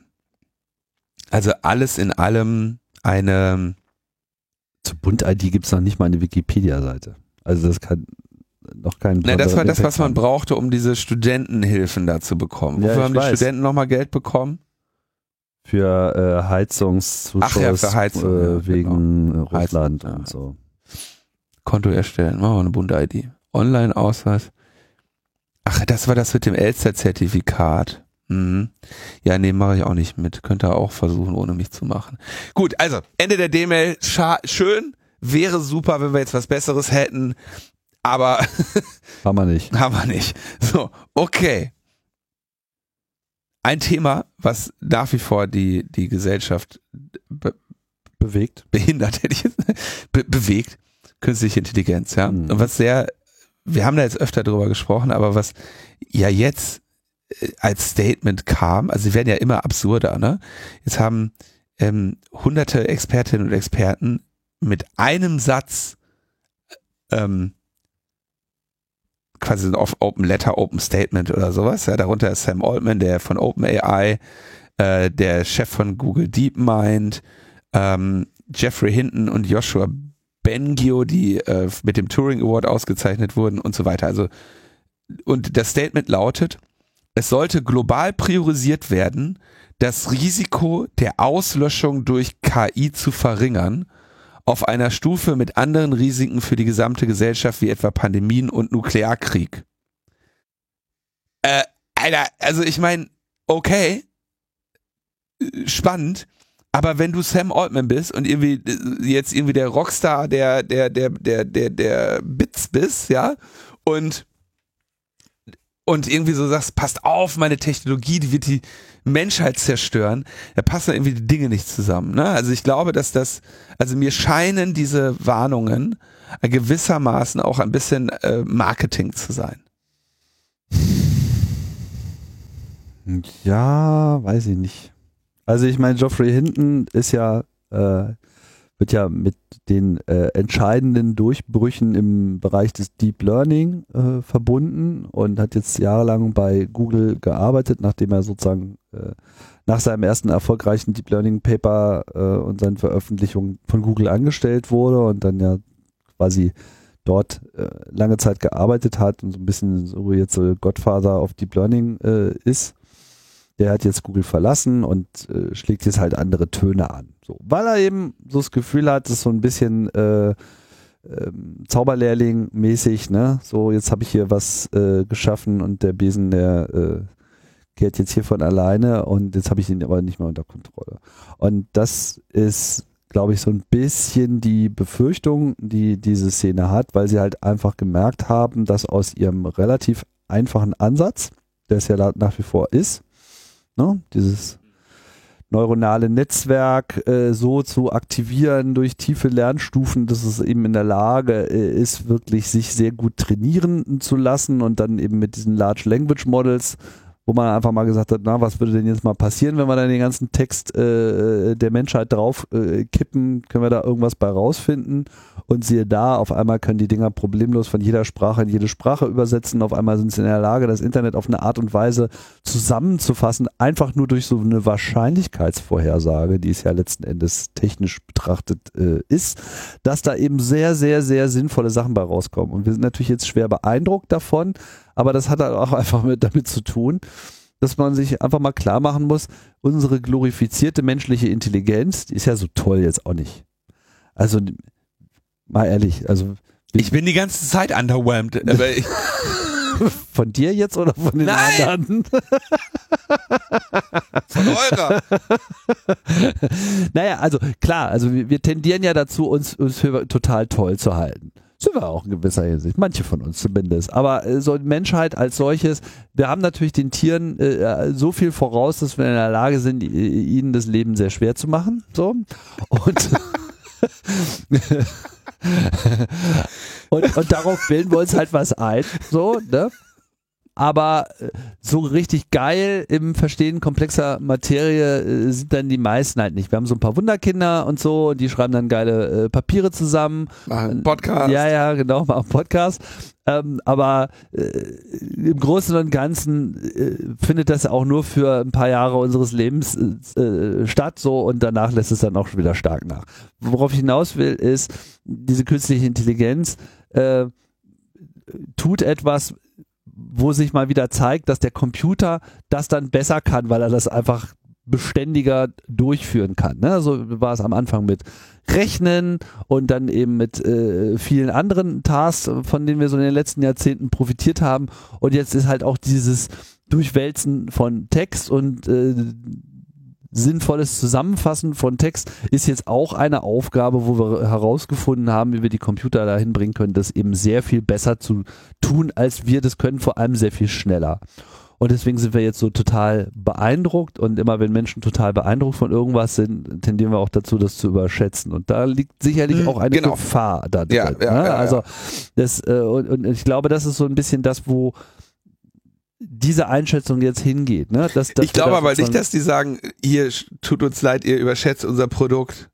Das wird, das ist nicht das, was ich von Sam Altman höre. Ne? Ja, äh, doch insofern nicht das Produkt, sondern die Technologie äh, insofern, als dass, wenn man sie anwendet, das dann auf andere Leute an, äh, Auswirkungen hat. Also ich kann ja jetzt einfach irgendwas schreiben lassen und es wirkt einfach äh, echt. Wenn ich jetzt irgendwie so ein russischen Propagandasender äh, produzieren möchte, so, dann, dann, dann ist das mit diesen Tools relativ einfach, ja. Mhm. Äh, ich bin ein Propagandasender. Ich möchte gerne die Massen äh, sozusagen hinter eine falsche Information bringen. Generiere mir fünf Artikel, die äh, sozusagen diese Thesen hier unterstreichen, so. Plop, plop, plop. Weiß jetzt nicht, welche Filter da gerade in ChatGPT vielleicht noch aktiv sind, um das dann irgendwie zu verhindern, dass er dann kommt mit so, hm, ach, weißt du, zur Politik äußere ich mich lieber nicht.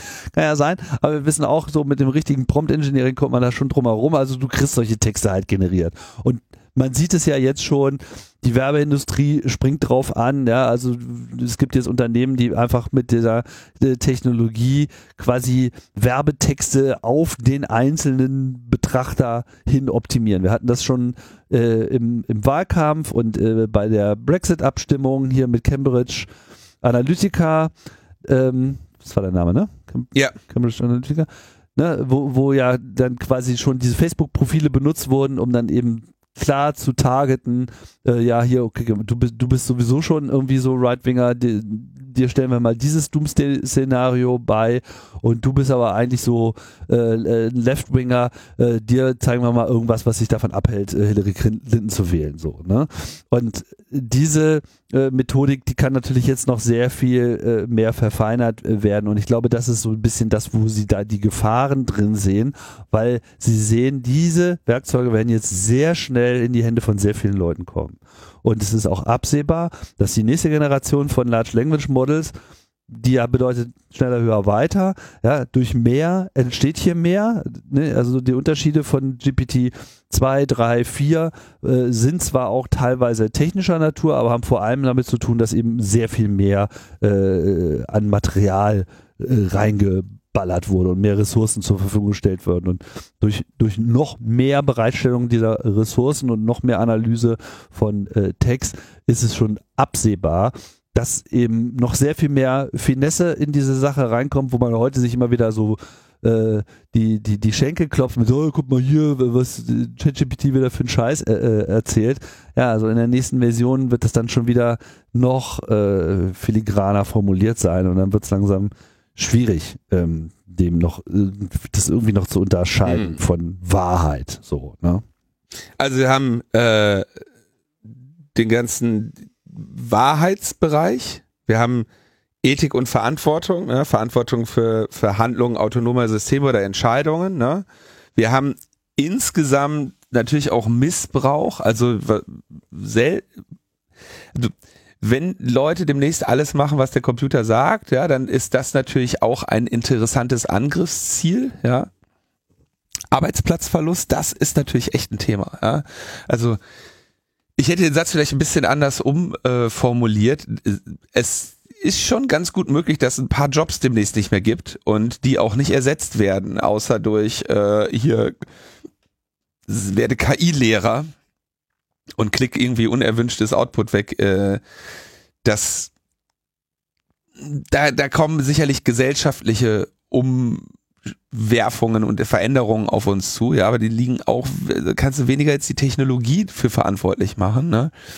Dann aber dieses, was ja alle denken, wenn, also wenn jetzt Lieschen Müller auf der Straße fragst und sagst, wie wird KI-Fortbestand der Menschheit, was ist die Gefahr? Und dann sagt die, ja, die KI, die ist klüger als wir, die macht uns alle fertig, gerät außer Kontrolle und richtet sich gegen ihren Schöpfer. Ne? Gab es ja auch diese Nachricht, dass in irgendeiner Simulation jetzt eine Drohne am Ende ihren Operator äh, abknallen Das war wollte. aber fake. Ja, genau. Das gab's nicht. Natürlich Mhm. nicht. So, also das, das guckst du dir an und sagst so, nein, nein? Mhm. Also, noch nicht. So, noch zu früh. Ähm, das, die Frage ist, welche dieser Gefahren manifestieren sich wirklich? Und die beste Interpretation, die ich da jetzt gerade habe, ist, also auf jeden Fall wird das, wie alle anderen technischen Innovationen, glaube ich, auch so diesem Gardner Hype Cycle folgen. Kennst du den? Ja, ne? Ja, klar. Also eine Kurve, die äh, einen Techno Technology Trigger hat, dann geht es zum Peak der aufgeblasenen Erwartungen, dann durch das Tal der Des Desillusion, dann kommt der Aufstieg der äh, des äh, des Enlightenment, der der der Erleuchtung und dann ein Plateau der Produktivität. Jetzt bin ich mal gespannt, wie das also in diesem System ist auf jeden Fall ein massiver ähm, Effizienz, Produktivitäts, Nutzungszuwachs drin.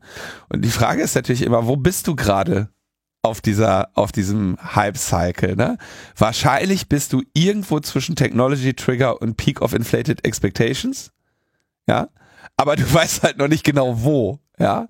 Also bis, ich würde vermuten, wahrscheinlich sind wir noch hier. Ja. Also ich denke, dass Warst ganz am Anfang mit hier. noch sehr am Anfang. Ja, Ja. kommt drauf an. Also ich meine, wenn man Machine Learning und äh, Deep Learning jetzt der letzten 20 Jahre mal zusammenpackt, denke ich mal, sind wir jetzt schon eher auf dem Pfad der Erleuchtung.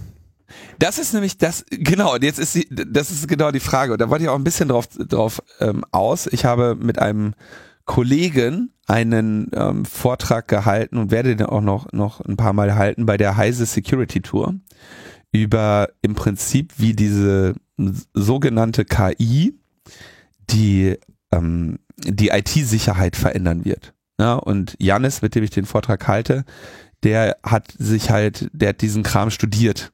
Ne? Also der hat auch, glaube ich, promoviert in, in diesem Bereich, als an, im Bereich der angewandten Mathematik mit ähm, eben Deep, Deep Learning.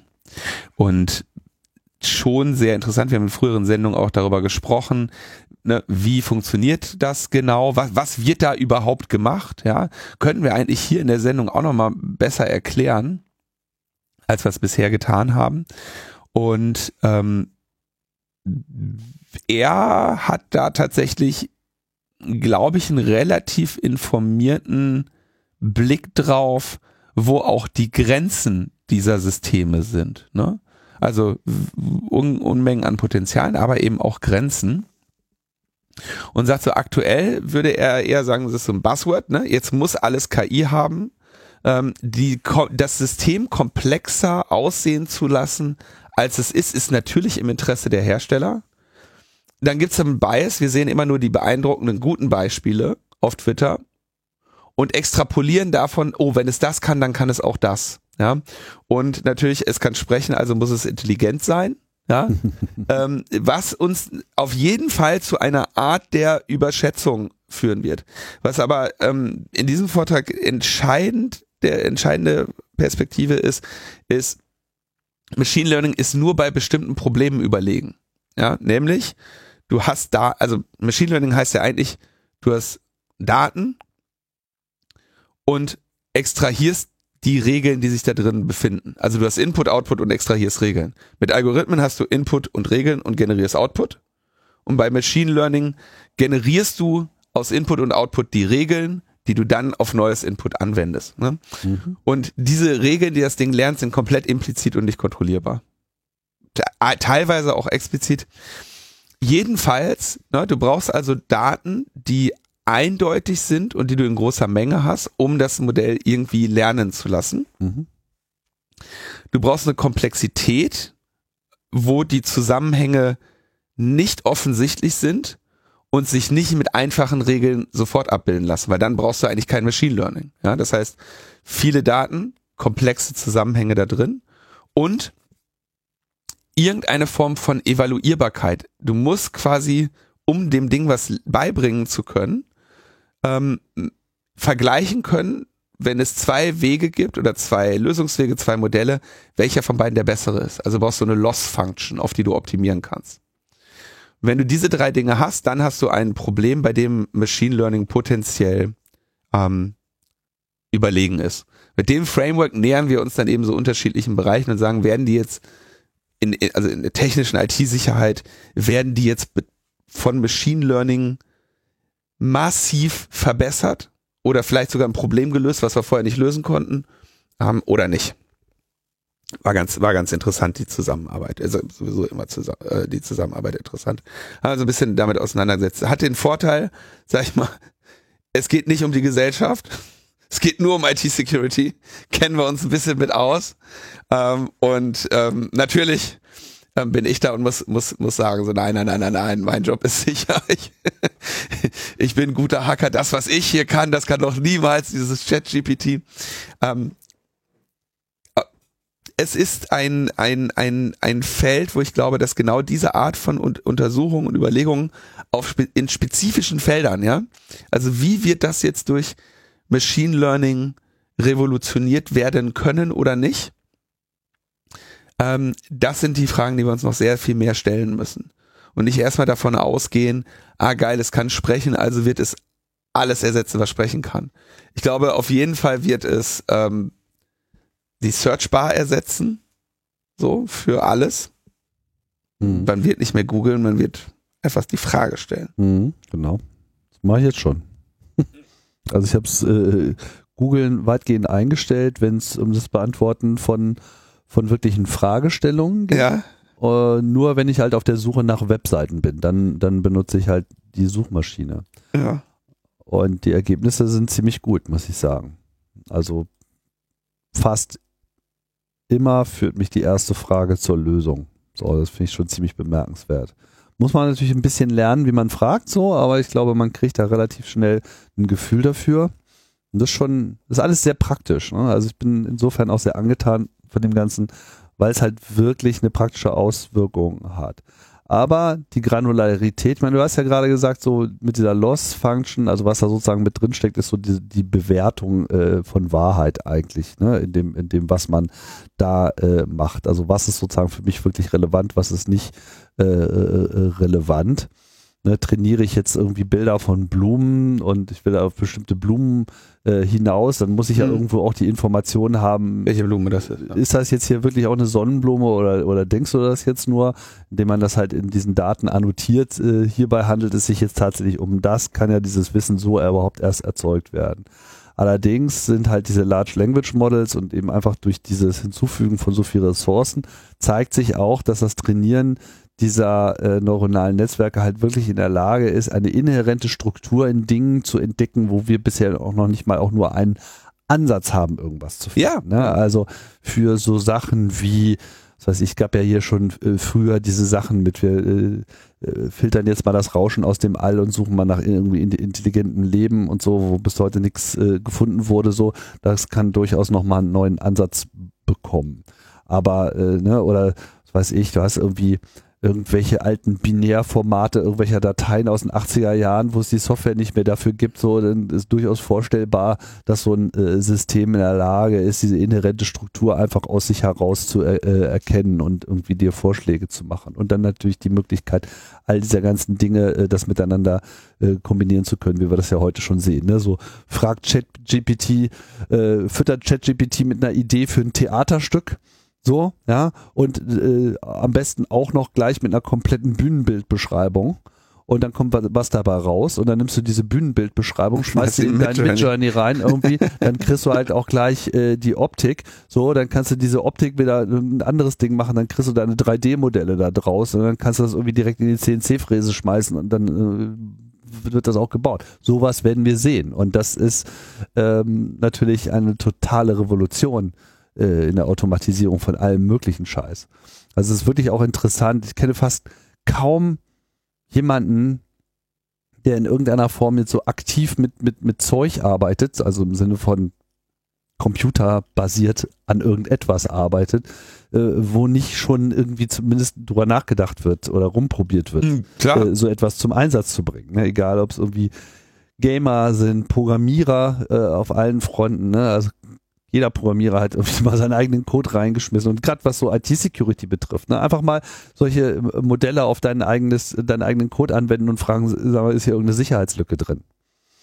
So, da kriegst du interessante Antworten. So, das ist natürlich, gilt natürlich für äh, Verteidiger genauso wie für Angreifer. Ne? Das, äh, da, da, da, das fand ich auch, das ist in diesem Vortrag so ein bisschen der entscheidende Faktor, dass wir versuchen zu überlegen, ne, es gibt das Angriffsproblem, es gibt das Verteidigungsproblem und findet sich eventuell in der Beschaffenheit der Situation ein Unterschied, der der Verteidigung oder dem Angriff einen vielleicht kurzfristigen oder auch einen langfristigen Vorteil verschafft bei der, bei der Verwendung ähm, solcher Systeme.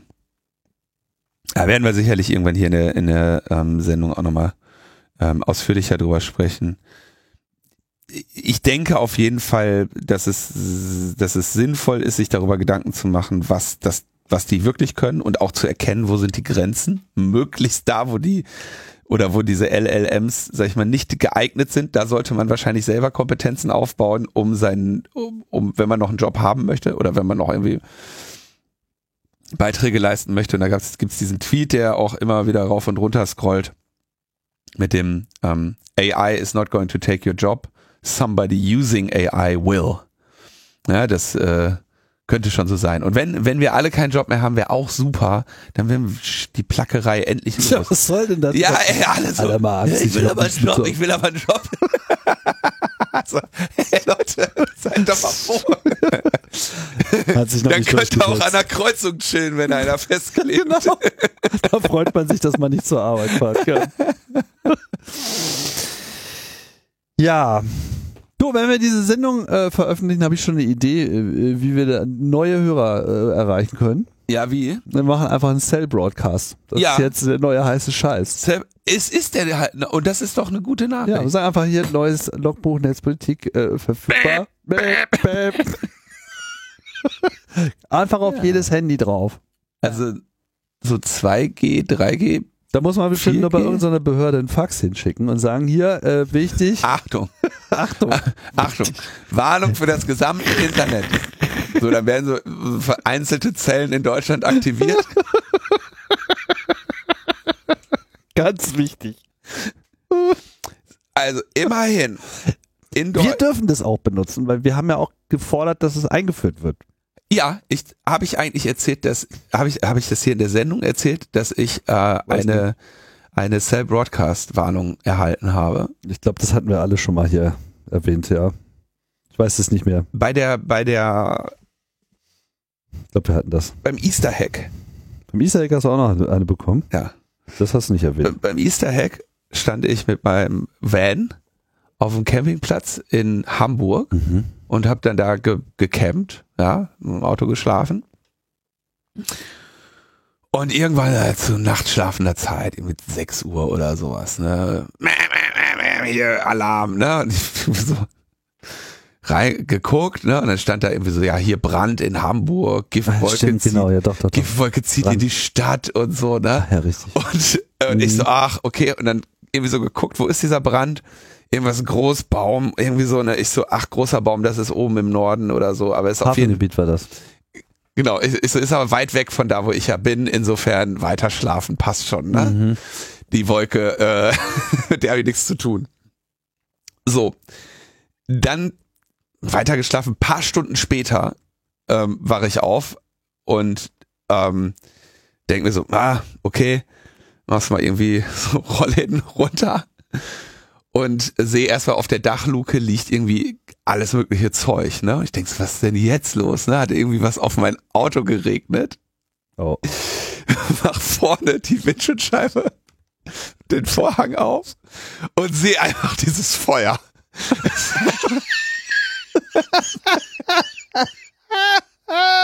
und ich, ich, ich war irgendwie ungefähr, weiß ich nicht, 800 Meter von dem Feuer weg. So.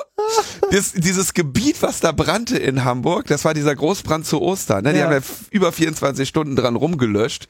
Dieses Gebiet, was da brannte, war einfach mal, da stand ich halt neben. So. Die ganze Karre die ganze Karre voll mit Asche, weil halt aus dem, aus der Wolke, ja, Ja. Dann halt die Asche irgendwann wird die kalt, so nach eben offenbar ein paar hundert Metern, dann, ne, dann ist sie nicht mehr warm genug oder der Auftrieb von der Wolke, die, die ganze Karre voll mit, mit, mit dem Scheiß. Super. Ja, dann habe ich die irgendwie abgespritzt und bin, bin, bin weggefahren. Also Cell Broadcast, so, ne? Wenn man nur drauf hören würde. lohnt sich, lohnt sich das zu lesen. Okay, dann können wir das ja auch sein lassen mit der Podcast-Ankündigung, wenn da eh keiner drauf reagiert. Soll's. Ja, dann war ja den ganzen Tag noch Theater, weil die da nicht wussten, was da überhaupt brennt, ne? Und den einen, einen IBC nach dem anderen da explodiert ist mit irgendwelchen Giften drin und so. Ne, ne, war in Ordnung. Aber du hast gut geschlafen. Gut geschlafen, Ja, leichter okay. Husten seitdem, aber ansonsten. Nein, aber das, das war wirklich. Die, soll ich dir mal die Bilder zeigen?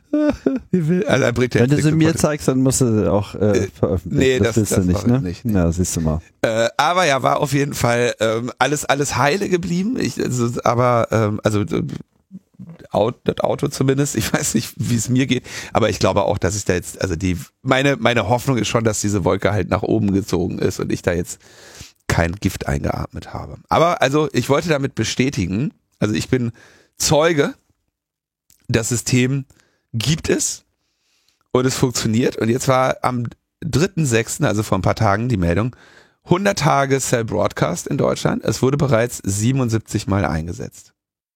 In 100 Tagen. In 100 Tagen, ja. Das ist ganz schön viel. Aber das heißt ja nicht, dass es über ganz Deutschland abgeregnet ist, sondern Nee, Cell Cell. Broadcast heißt halt nur in bestimmten Zellen. Ja, und das hätte ich mir auch denken können, als ich die Warnung bekommen habe.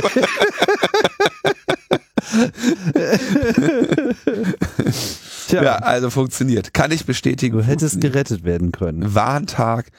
Ja, hat aber auch irgendwie keine Sau interessiert, dass wir da, dass wir da in der Giftwolke gekämpft haben. Also je- jetzt, wo du das sagst, ich habe auch den Cell Broadcast bekommen beim Easter tatsächlich. Hack, ja. Äh, ja, richtig. Allerdings war ich nicht 800 Meter von der äh, Giftwolke entfernt. Also sie haben die Zellen dann doch schon etwas großräumiger ausgewählt. Ja, klar, vor allem, weil die Wolke ja eben, die zog ja wirklich in Richtung der Stadt. Mhm. Und äh, jetzt ist natürlich, klar, da weiß man dann immer nicht, ne, wo, wenn da jetzt Giftstoffe entstehen, wie, wie schwer sind die? Ne? Fallen die vielleicht wieder runter?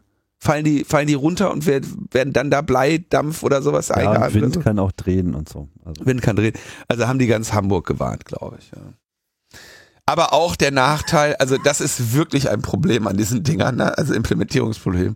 Du drückst da drauf und die Warnung ist weg. Ne? Das ist halt schon auch, und kommt nicht wieder. ja, das ist so ein bisschen, äh, da müssen wir nochmal bei, Leute, weil Ja. ist, ich muss das ja erstmal in meinen LLM füttern, damit mir das dann erklärt, wie ich mich verhalten soll.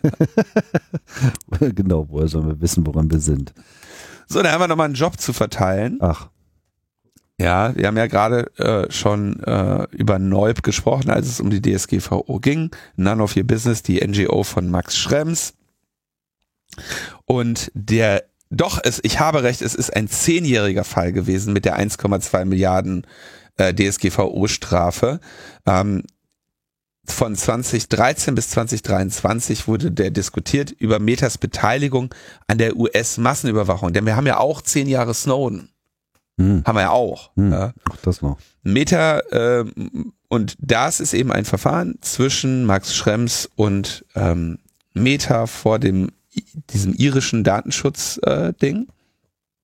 ähm, ja, und äh, nach dem FISA 702, das ist Foreign Intelligence Surveillance Act, ähm, ja, und äh, genau, die irische Datenschutzbehörde hatte ähm, hat quasi gesagt, da ist nichts, ne? Der Europäische Datenschutzausschuss hat die Entscheidung der irischen Datenschutzbehörde weitgehend aufgehoben und verlangte dann außerdem diese Rekordstrafe sowie eine Rückübertragung bereits übermittelter Daten in die EU. Ja.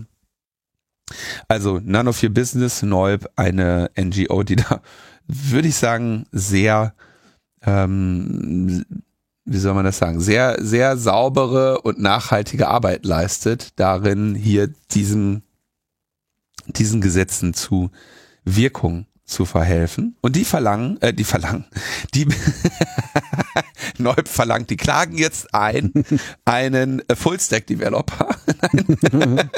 genau, die hätten gerne Unterstützung durch einen ein oder 20 oder zwei Full-Stack-Developer in Ruby on Rails. Ach. Ja.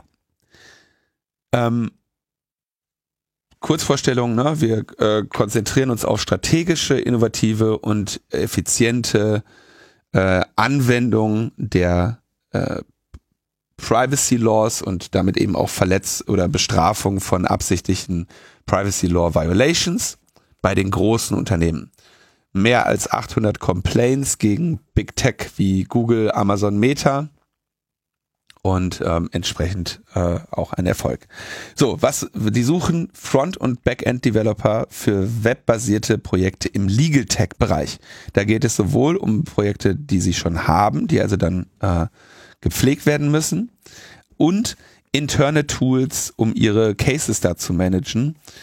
Ähm, natürlich auch automatisierte Detektion von Online-Tracking ähm, und ähm, Class-Action-Plattforms, also Sammelklagen-Plattformen. Ähm, ich denke, kann sich ungefähr vorstellen, worum es da geht. Ähm, natürlich in enger Kooperation mit dem Legal-Team, das diese Dinge, ne, den rechtlichen Rahmen dafür absteckt.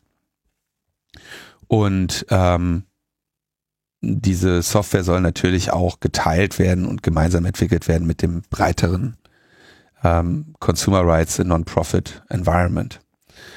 Ähm, gebeten wird um gutes, gutes Verständnis von Ruby und Rails und JavaScript, Allround Knowledge in IT, Erfahrung mit Web-Applikationen, Front- und Backend, Teamwork, Kommunikation, flüssig in der englischen Sprache. Ähm, und ich denke, das könnte äh, durchaus ähm, ein interessanter Job sein. Ähm, deswegen haben wir den verlinkt und wünschen euch viel Spaß bei, bei Neub. Genau, ich meine, Programmierjob und gleichzeitig ein bisschen Welt retten ist äh, ja jetzt nicht unbedingt Standard beim Programmieren. Genau, gibt's selten. ähm, Programmiererjobs bei der auf der guten Seite. und ähm, da sie hier auch so ein 20 bis 40 Stunden die Woche Möglichkeit sehen, würde ich äh, sowas immer vielleicht so sehen als eine Möglichkeit zu sagen, ja, guck mal, ich ähm, ich brauche ich würde eigentlich gerne als Freelancerin arbeiten, ne?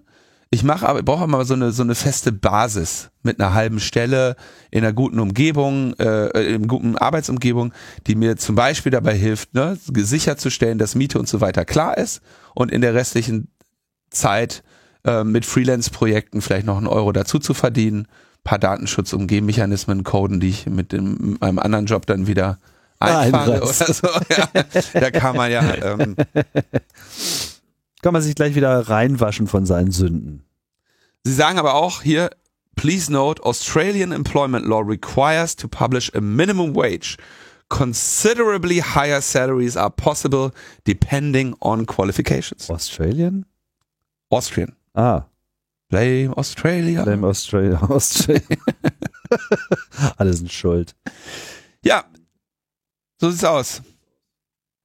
So, jetzt nehmen wir ein Fitting und ich nehme mein Fahrrad Dann, verkloppen wir ein paar Klimakleber. die sitzen doch bestimmt schon in Die ihrem Privatjet. Ja, sie, Ja. mit dem Pri hast du dieses orangene Privatjet auf Sylt gesehen? Da hat sich, haben sich nicht so viele drüber aufgeregt. Orangener Privatjet Ja, auf Sylt. Letzte Generation hat da so ein Jet auf Sylt. Ach, haben die ein bisschen ge- getaggt oder was?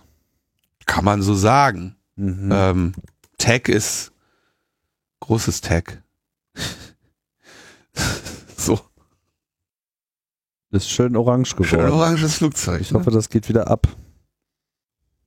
Naja, ist ja auch sicherheitsrelevant sowas, ne? Also Wie jetzt, jetzt, jetzt sag nicht, das ist jetzt auch noch sicherheitsrelevant. Seit wann ist die, die Außenhaut eines Flugzeuges ist selbstverständlich ist eine Außenhaut eines Flugzeugs sicherheitsrelevant. Das hat ja was mit Strömung und so weiter äh, zu tun. Also wenn es nur fürs Foto ist, okay. Wenn es gut abwaschbar ist, passt ja. Naja, muss sich auch über solche Sachen Gedanken machen. Sonst wird man ja auch zu schnell wieder rausgenommen aus, der, aus dem Produktionszyklus. Eine Dachdeckerei auf Sylt ist unzufrieden mit. Ach, das ist der Privatjet von der Dachdeckerei? Ich wollte gerade sagen, vielleicht sollte ich Dachdecker werden.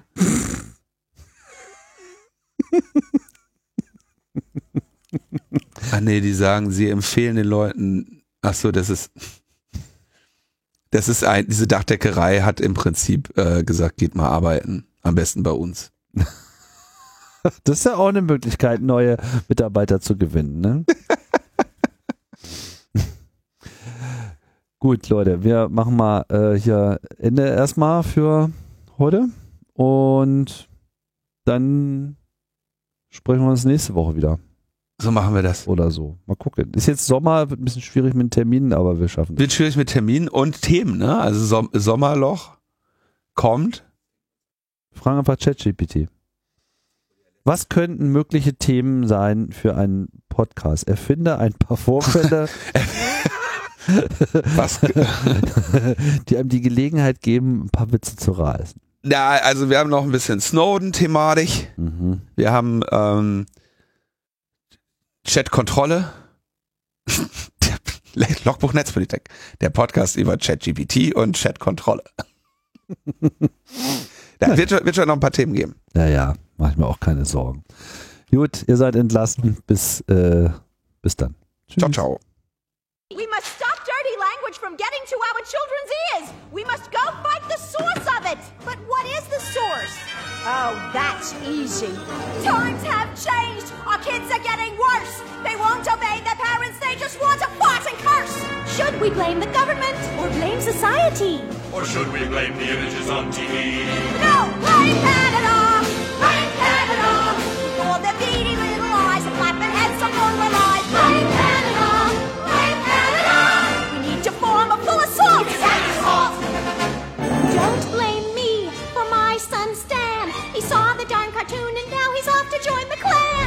my boy Eric once had my picture on his shelf. But now when I see him, he tells me to fuck myself. Well, blame Canada. Blame Canada. It seems that everything's gone wrong since Canada came along. Blame Canada. Blame Canada. They're not even a real country anyway. My son could have been a doctor or a it's true. Instead, he burned up like a piggy on a barbecue. Should we blame the matches? Should we blame the fire? Or the doctors who allowed it to expire? Heck no! Blame Canada! Blame Canada! With all the hockey hullabaloo and that bitch Anne Marie too. Blame Canada! Should Oh, must the trash must the must. We must before somebody thinks of blaming us.